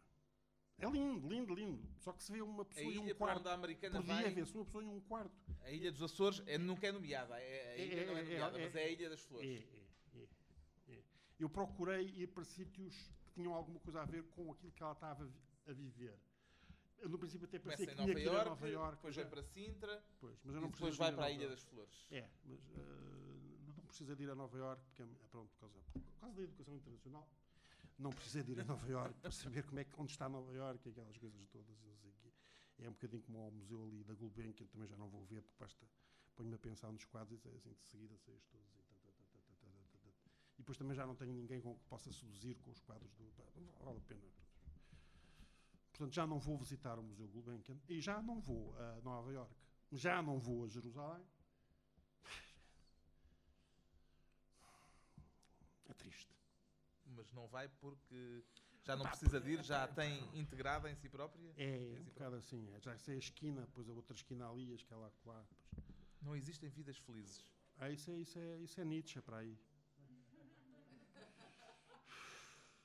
É verdade. Não existem vidas felizes.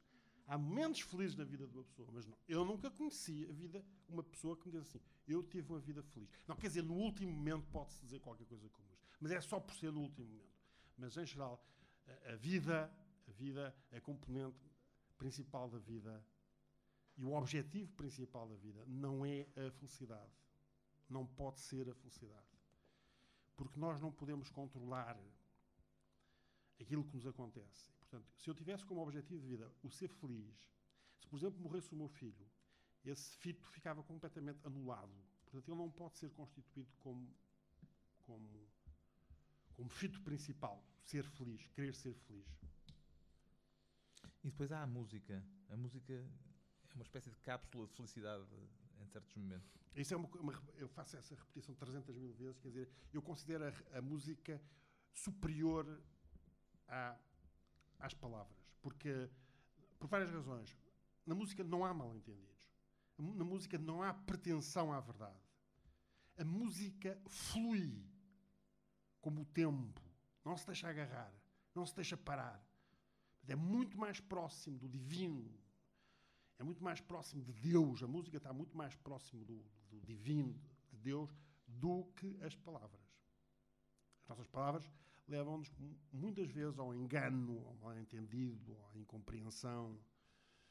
Hum, Eu gostava de ter sido músico, mas a minha mãe eh, não achou que eu devesse ser músico. Portanto, Ainda toca no piano que tem lá em casa. Agora estou outra vez a tocar muito, estou a tocar muito, muito, to- todos os dias, todas as noites. a Mas toco improvisar. sempre. Só piano ou Não, também já toquei viola. viola? toquei viola. E, também tive uma altura em que tinha um sax. O Sr. Conde reconhece de imediato Bach, Variações Goldberg. A primeira e a última peça gravada pelo maior e mais excêntrico pianista do século XX. Um judeu, judeu, canadiano, que sofria de grandes depressões. E eu fui ver ao seu site na internet e só lá está o judeu canadiano que sofria de grandes depressões. Pedro Paixão ponto qualquer coisa ponto com ou ponto pt Ah, sim, sim, net, net. ponto net E está tá ele a tocar. só está o Glenn Gold É, uh, E são coisas tão conhecidas, tão conhecidas que até tenho vergonha de falar nelas. Não é? Eu, como vocês, já, não sei se as pessoas que leram os meus, conhecem os meus outros livros, eu, eu não, eu não faço qualquer referências a autores, porque é uma- acho que é uma coisa completamente detestável estar a mostrar que se sabe o que a outra pessoa não sabe. É coisa coisa vergonhosa saber o que a outra pessoa não sabe. Para mim é assim. Mas neste livro, e agora por acaso neste que também estou a escrever, há como se fosse uma. Eu, eu senti necessidade de mostrar de quem é que eu me alimentava, também com o intuito, talvez, entre aspas, eu não gosto da palavra pedagógico, de poder orientar algumas pessoas. Portanto, são coisas extremamente simples, quer dizer. ah, As variações Goldberg são capazes de ser ah, uma das duas ou três obras mais conhecidas de. Portanto, não é nada de especial. Podia ter feito uma coisa muito mais requintada. é? E depois falar no Glenn Gould. O Glenn Gould já é, é muito conhecido. Não, é? Não- estou a fazer descobrir, não estou a falar nada de assim muito... Podia falar de tipos muito mais esquisitos, mais estranhos. Não. Mas porquê que o pôs lá no, no site? É, aquilo é um, Pá, é, que é eu um não link eu não do... é que eu não sei mexer naquilo ainda. pá. É mas só lá está o Glenn Gold. Pois eu sei, e eu prometi que mudava todas os, os, os- os semanas, tenho que fazer. É que eu não sei mexer naquilo, pá. Tem que, agora vai lá um, um rapaz, meu amigo, que acredita em coisas fabulosas. Acredita, por exemplo, que há dentro. É um homem muito inteligente. Perita em coisas de computadores, é a profissão dele. E ele, uh, agora com a nossa maior convivência, ele contou-me que hum, tem certeza, sabe, ele e muito mais gente, que há civilizações, muitas civilizações a viverem dentro do nosso planeta. E ele acredita. É Matrix. É? Também acredito. Epá, é- isto é que é curioso, porque uma pessoa fica na situação, como é que eu digo? Como é que eu digo àquele tipo? Que isso é capaz de não ser verdade. Pá. Digo o que disser, ele, ele acredita. Sim, se ele acredita está com. Vai sempre com Uma vez fui com, num, estava num, num comboio, estava com um rabino à minha frente. E eu perguntei, o senhor acredita mesmo que a Terra só tem 5.340 anos, que é exatamente com a, a- datação deles? Ele, absolutamente. E então ele diz, então e os, os fósseis e não sei... Isso é tudo fabricações. Quer dizer, uma pessoa acredita. Quando acredita, não, não se deixa... É, é tal convicção. A convicção não, não, não, não, não, se atinge a convicção pela argumentação. Sim, Nem sim. pode ser desargumentado. É uma convicção. Tudo É uma encaixa dentro dessa fé. É extraordinário. Extraordinário. O conhecido nunca é totalmente conhecido. Nem o desconhecido inteiramente estranho. Isso é, isso é verdade. Isso, epá, isso é uma grande frase. Isso é pai Kant. Immanuel Kant. Essa é, essa é fabulosa. Isso é, isso é absolutamente incrível. Eu acho que as pessoas têm que ler os meus livros. Daqui a, como dizia o o Bar daqui a 100 anos talvez ali a minha literatura talvez se entenda. Entretanto vou ficando maluquinho aqui por Paris. E quanto a ti, meu amor, podes vir às terças-feiras perguntar como estou. Das melhores maneiras, o menino dorme, tudo mais, acabou. Mas isto é muito, muito bem visto, quer dizer, porque nós nunca. Não há nada do único. Não há nada do único. O conhecido Quer dizer, percebe? nunca é totalmente conhecido. Nu- nu- mas nunca é totalmente Nem o desconhecidamente inteiramente estranho. Não sei se estão a perceber, nós estamos aqui num entre. Mesas, a mesa, é uma mesa, é uma mesa. Se calhar aquela não é uma mesa, pode ser uma mesa, pode ser uma cadeira. Mas a gente está sempre entre estes dois. O único oh, é Deus. Eu, digo Deus, mas não- está a dizer nada, não consigo dizer nada. Quer dizer, é como se fizesse apontar para uma coisa assim, ó. Estás a ver? Pá, estás a ver? Não vês? Ah pá, então o que é que queres que eu te faça? Se não vês, não vês. Pronto, o que é que eu te faça? Deus, como vocês sabem, não é um nome próprio. Isto é fundamental. Eu não sei se aí na minha. Se, se os, se os meus editores. Não, o Deus, eu escrevo sempre Deus com letra pequena. Mas eu acho que está com letra maiúscula. Pois é, os meus editores são uma coisa horrível. Depois chamam romances e não sei o quê. Eu acho que está com letra maiúscula. Não, porque Deus não é o nome de Deus, como sabem. Está aqui romance. Isto é um facto. princípio central no judaísmo. É um princípio central no judaísmo. Deus não tem nome. Como a rapariga do romance. Deus não tem nome. Ela geralmente não tem nome. Eu também acho. Mas eu acho que é. Não me recordo de ler nomes. Desculpa, de quê? Nos em romances? Não, não, nos romances de Pedro. Ah, sim, talvez. Nos não, livros há dele. romance à ah, Sara, ah, ah. Raquel, há assim, Ah, Rita. Não, não, mas o que eu queria dizer era, eh, como vocês sabem, naquela passagem que eu acho que é uma das passagens fundamentais da Bíblia, do Antigo Testamento, que é quando hum, Abraão está a passear e há aquela coisa da o arbusto, a sarça ardente, não é? Qual é a primeira coisa que ele quer saber? O Abraão. Abraão? Não, não, Abraão quer saber como é que ele se chama. Quando uma pessoa sabe como é que o outro se chama, já sabe muito, ou julga saber muito. Este gajo é o Pedro, pá. Este gajo está lixado, pá. Este gajo é o Pedro. E Deus, como é que lhe responde Deus? Responde de uma maneira completamente divina. Ele diz, eu sou aquele, Aquele que é, é aquele que sou. É, em, em, em hebraico, eu perguntei, em hebraico, há um, há um problema com os verbos, então eh, o, essa frase pode ser, uh, pode ser, uh, na nossa língua seria qualquer coisa como eu sou aquele que fui, sou e será. Porque há uma, ali uma indeterminação do verbo. Nós Pois, tentarmos pois, pois, do é tempo uma língua verbal. muito esquisita, é uma língua semita, não é? Não tem nada a ver connosco. Nós somos indo-europeus, somos nazis, não é? Não, é uma coisa curiosa. Se vocês repararem que, é- que o, que o fenómeno do nazismo, nacional-socialismo, que tem em si duas, dois elementos fundamentais do- da história do Ocidente, nacionalismo, ou do fim do Ocidente, nacionalismo e socialismo, aparece, pode ser visto como uma oposição ao judaísmo, no sentido de dizer não são vocês os eleitos,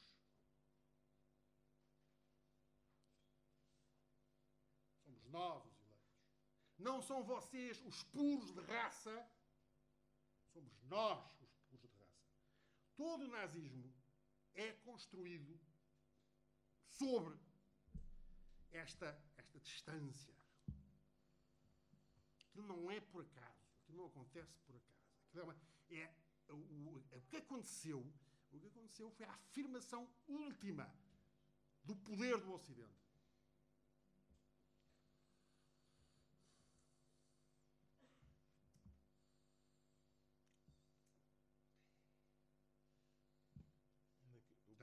Que é. fumar cigarros, não se pode fumar nada. Alguém quer cigarro. intervir, en- entrar na conversa? Então, Não, deixa, deixa de. de- de- faz Vamos- um- Olha, a senhora quer vamos- fazer uma pergunta. ah, faz favor então.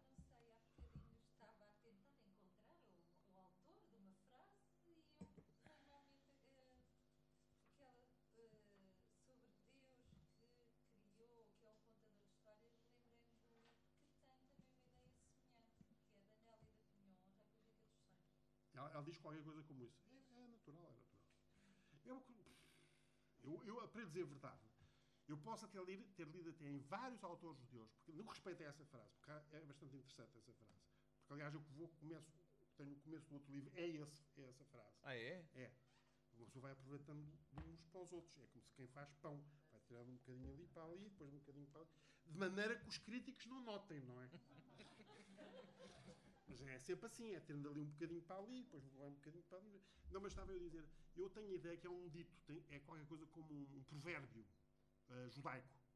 E portanto, deve aparecer em muitos eh, autores eh, judaicos, sobretudo judaicos. Judaicos ou hebraicos, ou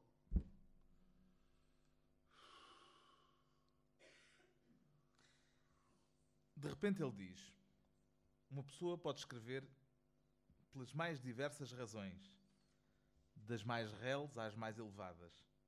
Vingança, ódio, paixão, vaidade, para tentar vencer o tédio e a solidão em que se está, por não ter mais nada para fazer, por não saber fazer mais nada, por ter decidido um dia querer ser escritor.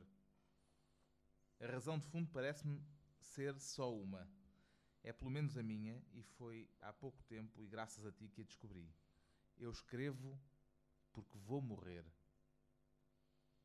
E o Pedro Paixão?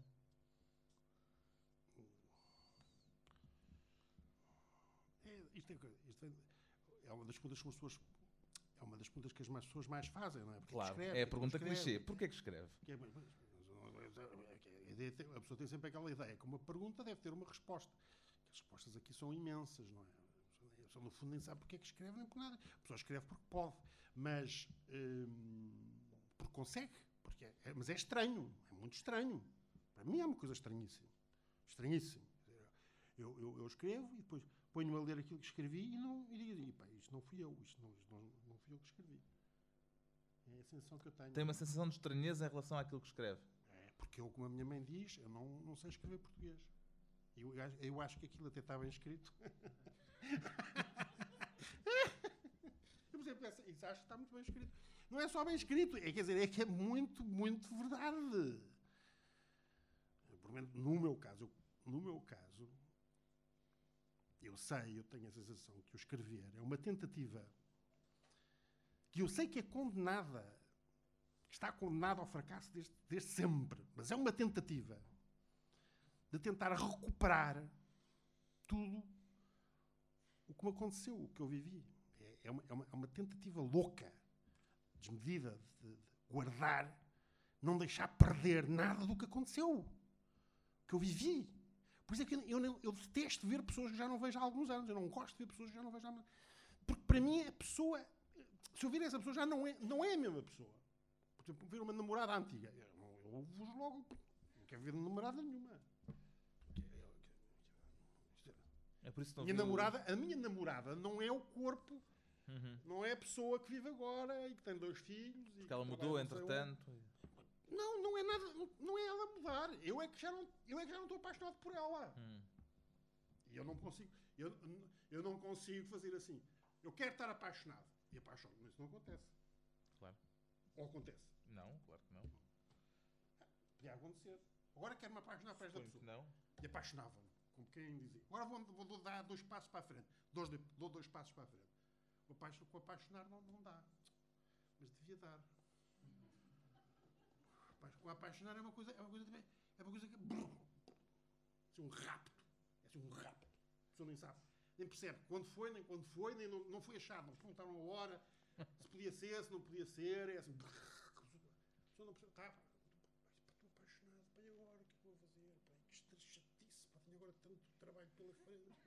pá. Agora apareceu-me isto aqui. Pá, vamos lá resolver isto rapidamente. Que é para a paixão passar o mais rapidamente possível e podemos voltar às coisas sérias. É, é, eu, como não sou completamente eh, deprimido, tem graça.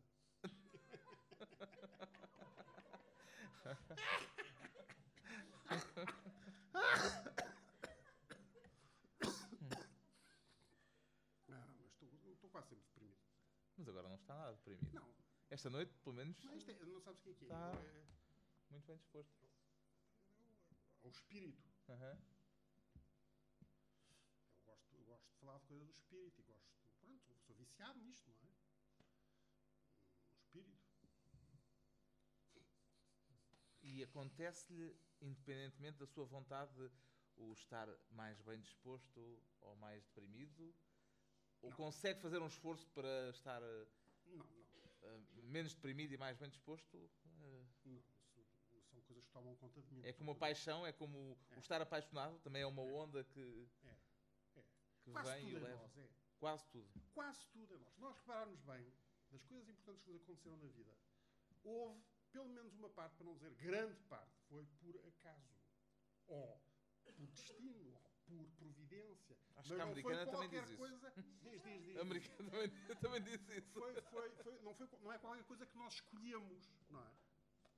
Eu encontrei a minha última esposa num, num, num voo de avião para Buenos Aires. Eu não fazia a mínima ideia o que é que ia fazer para Buenos Aires, mas é que não fazia mesmo. é. E, e- acredita no destino? Quer dizer, dizer, Puseram-me ao lado dela, casei com ela, então não é uma coisa extraordinária. Sabendo, não sabendo eu o que ia fazer a Buenos Aires, quer dizer, o que eu fui fazer a Buenos Aires foi encontrá-la. tomar o mesmo avião que ela para podermos ir falar, porque eu não consigo estar calado e, e não consigo dormir. E tive que contar da minha vida toda, indo até ao mais, aos mais ínfimos pormenores. E pronto, e depois ela teve muito, muita pena de mim quando chegámos de lá no, no- em Buenos Aires, porque eu não conseguia identificar a minha mala. Pá, não consigo, eu tenho pá, a ligartixa começa a mexer, eu fico logo com uma ansiedade brutal. Vem a mala, não vem a mala. Mas é que naquele caso, é, eu não sabia. Ah, não sabia qual era a mala, pá. E ela teve pena de mim e ficou ao meu lado. Pronto. E casámos. E somos muito felizes, graças a Deus.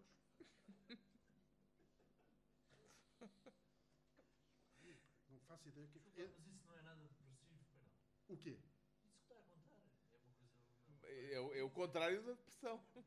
Aliás, eu li hoje uma coisa sobre si, não sei se é verdade, que todo, a maior parte dos dias do ano ia nadar ao, ao mar. Isso não é nada depressivo, Pá, não. não, isso é ótimo. Pois é. Há dois ou três dias que não vou, sabe porquê? Porque perdi as chaves do carro, pá. Para. Pá, perdi as chaves na areia, pá. E agora, mas não, Na praia? Sim. Demoram 21 dias a mandarem vir as chaves novas. Agora Eu, só, eu não ando de carro, eu só preciso do carro porque eu, não, eu moro relativamente perto do, do mar. Mas tenho uma certa vergonha de ir de fato de banho e com toalha a descer a rua para o mar. Portanto, vou de carro, 200 metros, paro o carro, saio de fato bem, vou mergulhar, depois volto. Isso é, não, isso é muito. Isso é, isso é uma coisa extraordinária. Mas começa-se o treino para começar para fazer isso. O primeiro treino é dois anos, dos frio todos os dias. Eu não sei o que é um dos quente há anos. anos. Sempre dos frio. Que é para se começou a se habituar. ah, pronto. E depois no mar, a temperatura da nossa água não varia muito. Não varia nunca muito, varia 2, 3 graus. O que varia é há a dias, há dias de inverno em que o mar está mais quente do que do, do verão. E depois, e depois no- nos Açores, os Açores é uma coisa maravilhosa, a, a temperatura da água todo o ano. Depois é uma habituação e uma pessoa necessita, eu preciso daquilo, até mais do que o, o nadar, o nado, mas o ma- é mais o, o choque térmico a lucidez, é uma coisa fabulosa, fabulosa. Sou viciado nisso. E vai logo de manhã? Não, não, não, não. Vou à hora do almoço e ao Tu- fim da tarde. O Pedro não me parece nada o género de pessoa matutina. Não, não, não, não, não, não, não. Eu deito-me cedíssimo e acordo muito cedo. Ah, é? Faço um bocadinho de meditação transcendental. Depois vou beber um café. Depois leio Herberto Helder. Ou Thomas Bernard. Que é para, é começar logo. Pumba! É para, é subir logo. É, uma pessoa está naquela coisa da cama, não é? Está nas, nas coisas da cama. Não, pessoa tem que ler logo bem alguma coisa que nos eleve o espírito. Que é para pôr logo ali. Bum! Despertar. E faço há muitos anos. Faço há muitos anos. Faço sempre isso. Mesmo quando trabalhava, agora já não trabalho, mas quando trabalhava fazia isso. Ler poesia todas as manhãs de manhã. É, E depois luxo. quando é que escreve? Escrevo, eu, por exemplo, agora o Escreve sobretudo eh, à tarde, Não, não, à não, noite? Não, Agora- Não, agora quando eu era novo era à noite, mas agora é, é, é a mesma coisa. É, é o quarto com as cortinas todas fechadas, tudo, tudo escurecido. Mas durante o dia. Às 8 da manhã. Mas tem que É ser uma com, nova descoberta. É, é, é, tem que é, ser com escuridão à volta. é, porque a escuridão dá mais. Concentração? Dá. As janelas todas fechadas, silêncio absoluto, e o, e o- e o- escuro dá mais concentração. A pessoa tem que estar muito concentrada. Quer dizer, tem que estar concentrado, mas é curioso, não é, é um- não é um esforço de estar a pensar. É, é- é um. É uma coisa. Eu tenho um termo, mas é assim um bocado estúpido, uma metáfora um bocado. É o piloto automático. Eu, eu escrevo. deixar de deitado. fluir. Eu escrevo deitado sempre. Deitado? Sempre deitado, sempre. Desde, desde pequenino. Por causa do Proust. Proust também escrevia deitado. Exato, claro, deitado. claro. O- Mas dizem que é uma posição muito boa para, por causa das costas e não sei o quê. É, Deitado escrevo- com o computador eh, sobre é, a barriga? É como, como os astronautas. Que eu Ah. gostava de ter sido quando era miúdo. A coisa é assim. Mas o que é que eu dizia? Primeiro leio, tenho que ler qualquer coisa que é por causa de dar o tom. Percebes? Uhum. Eu agora estou a ler o Thomas Bernal, ou o Herberto Helder. Uhum. Preciso de ler qualquer coisa para dar o tom e depois começo a escrever. E essa sessão de Duas, três escrita. Hum. Depois fica assustado. Mas eu, ah, o que eu queria dizer é, eh, uma pessoa tem que estar, é uma situação muito especial em que a pessoa não está, não pode estar a pensar muito no que está a fazer. Quer dizer, tem que estar com muita atenção, mas é mais a isto é uma metáfora, mas é como se estivesse a ouvir. E, e que passa assim, e quem escreve, quem escreve são as mãos. E a pessoa vê. Quem escreve são as mãos. Não são as mãos que escrevem. São as mãos escrevem. Oh, Conceição, é o cérebro que escreve. Conceição, não, a, minha, a minha mulher é neurocirurgiã, abre e fecha crânios. E ela faz operações à minha cabeça durante a noite. Eu tenho. Não, obviamente que não é o cérebro que que escreve. São as mãos, os dedos que escrevem. Não é uma coisa que passa assim por nós. Pessoa fica num estado de transe, quase, não é? Pessoa Sem incomodar por alguma coisa, não. Para mim, o pavor dos pavores. O pavor dos pavores. É um, é um, é um miau daquelas coisas que faz. Como é que é? Um quê? Um aspirador. Um aspirador. É com um aspirador. pá. Qualquer pessoa que aspire a minha casa pode ser sujeita de grande violência. Não suporto ouvir um aspirador. E aliás, agora também não posso ver pessoas a trabalhar à minha frente, porque como não faço absolutamente nada, tenho vergonha. E portanto n- n- não tenho pessoa que me ajude na, na casa, na limpeza da casa, não sei o quê, não sei o que mais, não sei quê. Tenho um sistema que descobri há pouco tempo, que é vir, vem, vêm um bando de senhoras entram pela casa, um quarto de hora, limpam a casa e saem pela casa. É por isso que a americana diz que ver uma pessoa a trabalhar enfastia qualquer um passado um quarto de hora. Portanto, é o quarto de hora. Num filme, uma pessoa nunca vê ninguém a trabalhar. A não ser se for um bocadinho para ver o que é que ele faz, mas ninguém vê. Pá, um filme todo a ver as pessoas a trabalhar. Os, no- os heróis dos filmes nunca trabalham, já repararam? Nunca trabalham. Não, não sei de que é que vivem, mas nunca trabalham. Eu também, por acaso, tive umas dúvidas sobre eh, eh, de que é que vive a americana protagonista do seu filme. Não trabalha, claro. Porque-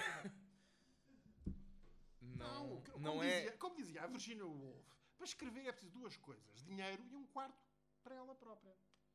Foi o que ela escrevia. É preciso dinheiro. A gente católicos é que tem esta ideia, do, esta ideia do dinheiro como se fosse uma porcaria. Quer dizer, a gente quando fala em dinheiro é porque foi roubado, que é o que acontece. Ou, sorropiado, ou não sei. Mas isto é neste mundo. Quando um gajo atravessa, uma pessoa atravessa o Atlântico, por exemplo, na América, já não se choca que apareça a palavra de Deus, por exemplo, numa nota de dinheiro, porque isso tem tudo a ver com a religião. Tem tudo a ver com a religião. Tem tudo a ver. É até célebre do Webern, que é.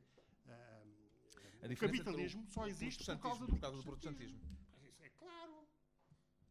Isso é absolutamente claro. Na América fala-se em dinheiro, a pessoa pensa, este gajo É fez bem alguma coisa que fez com que ganhou dinheiro. é? Trabalhou, merece. Claro, claro, claro. Não é uma coisa suja, como é para os católicos. Que relação é que tem com o dinheiro? Eu? Sim. Eu sou americano. Meu, o meu avô emigrou para a América. O meu avô, o meu, é meu avô, meu grande avô, teve na guerra 14-18, foi feito prisioneiro, entraram naquele bat- aquele batalhão que foi logo dizimado, foi feito prisioneiro, voltou, uma aldeia miserável, foi para os Estados Unidos dentro de um barco, dentro de um túnel, de um, de um túnel, Túnel. Portanto, clandestino, sem dinheiro, sem papéis, sem nada. Chegou lá, saltou. Salta, salto, saltou para a terra. Foi apanhado, meteram no barco, voltou para trás. Foi outra vez. Começou por eh, trabalhar em fazer estradas, minas, hum, fábricas de algodão. E depois aconteceu uma coisa extraordinária, que foi a, o dry law, A lei seca. a lei seca, a proibição, prohibition. A lei seca. E o meu avô tornou- começou a fazer álcool. Porque ninguém na minha casa. Na minha casa, na casa da minha mãe, há uma pequena fotografia assim do meu avô. Ninguém fala do meu avô, porque o meu avô era um gangster. o avô era um gangster. O avô veio. O meu avô veio, já não veio num tónel, veio, veio em primeira classe, trouxeram um, um piano de cauda, traziam um, era conhecido como o, o milionário de Campedoria, que a primeira vez que foi ao banco levava uma nota, uma mala cheia de notas, chamaram a polícia, porque nunca tinham visto tanto dinheiro, tão bem arrumado. Ele zangou-se com eles, foi, voltou para os Estados Unidos. Enfim, não vou continuar. Mas é disso que eu vivo. Ainda do avô. É claro. Bendito avô. extraordinário. É uma, boa- é uma coragem. A pessoa não imagina que todos, os- todos os nossos imigrantes que são, precisam de uma coragem. Vi há pouco tempo aqui uma exposição sobre a imigração na, na França, uma, uma, uma exposição fotográfica muito, muito, muito interessante, muito, muito boa. Vê-se bem a dificuldade. Todos os valentes que se foram embora daqui, pá, todos os valentes, os heróis que se foram embora daqui, nós temos, somos um país, nós acho que somos o terceiro, país mais, mais imigrante, quer dizer, depois da Itália, Itália, Irlanda, então é aqui uma coisa incrível. Não é? Mas pronto, não é eh, avaliar pessoas, mas é mais fácil emigrar para a França do que emigrar para, para os Estados Unidos. Nem que seja por causa da língua. É, é heroico, é mesmo heroico. Aliás, aqui alguns também se diz às tantas, há umas referências a Portugal, com a americana já em Sintra, e a certa altura diz-se que só cá ficaram aqueles que. qualquer coisa assim, isto, a frase seria eh, mais elegante do que isto, mas eh, os que partiram foram os mais empreendedores e aqueles com maior eh, capacidade, e os que cá ficaram foram No- os que no- restam. No, naquele livro maravilhoso do, do Mendes Pinto, Fernão Mendes Pinto. do Fernão Mendes Pinto, há, há uma altura um personagem lá na China, já no Oriente, um, um- um oriental pergunta, mas o que é que você está a fazer aqui tão longe da sua terra? A sua terra é assim tão má? terra péssima. Isto é uma terra má. Isto é uma terra má. É uma terra má? Eu sabes que eu sou muito patriota, sabes? Isto é terrível para mim. Isto, eu sofro, imenso com o que está a acontecer em Portugal. Isto faz-me. Sofro muito com isto, muito. Quer dizer, estas coisas, um escândalo abafa outro escândalo, só- serve para isso. Ninguém apura a verdade, nada, nunca se chega a perceber absolutamente nada do que aconteceu. É tudo encoberto. Só vai preso quem, quem roubar menos de um milhão, quem roubar mais de um milhão, obviamente, nunca será preso, porque é fácil protelar ah, ah, as- ah, ah, quer dizer, é um- é um esta- nós vivemos num estado de injustiça. Isto é uma coisa insuportável, viver num estado de injustiça.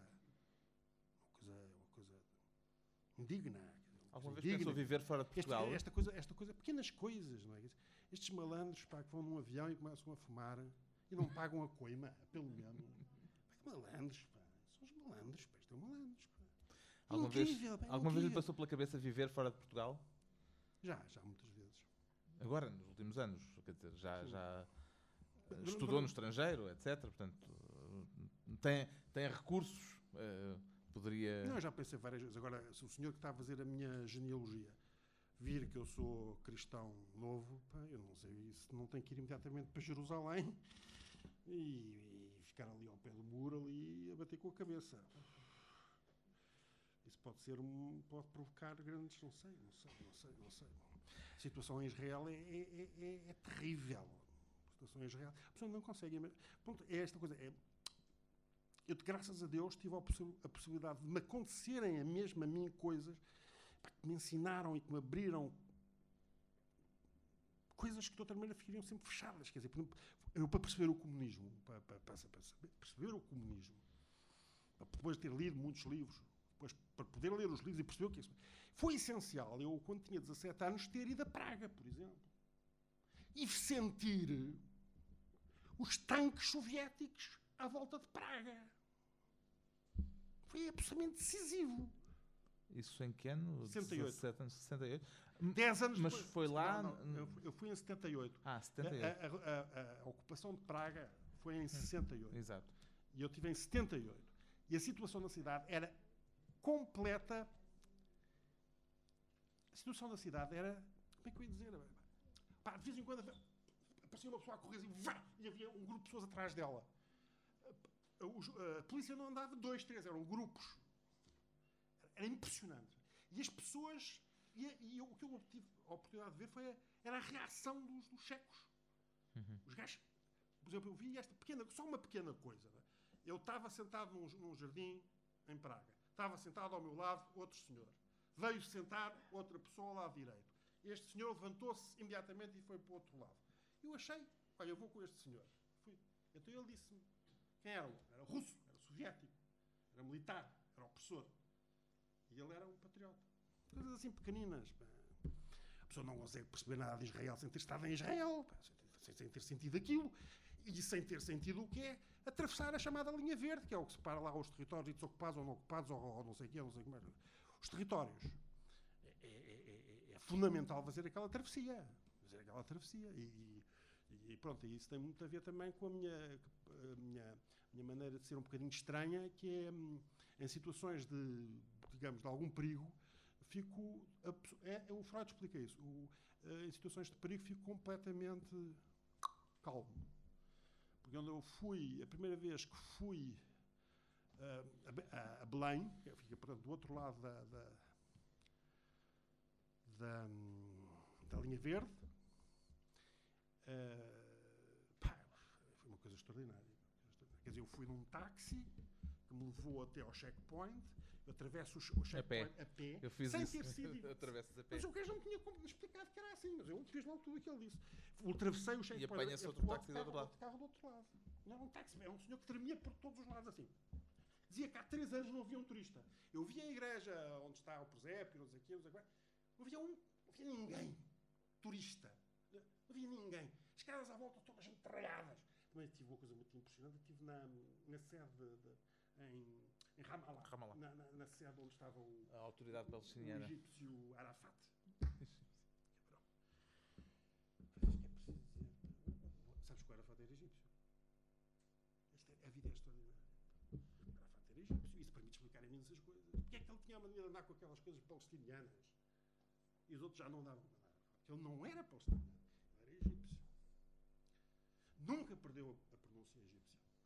Minha família, tenho familiares palestinianos, nasceu no Cairo, estudou no Cairo. Depois é que- O Arafat, eh, bom, não quero falar sobre o Arafat.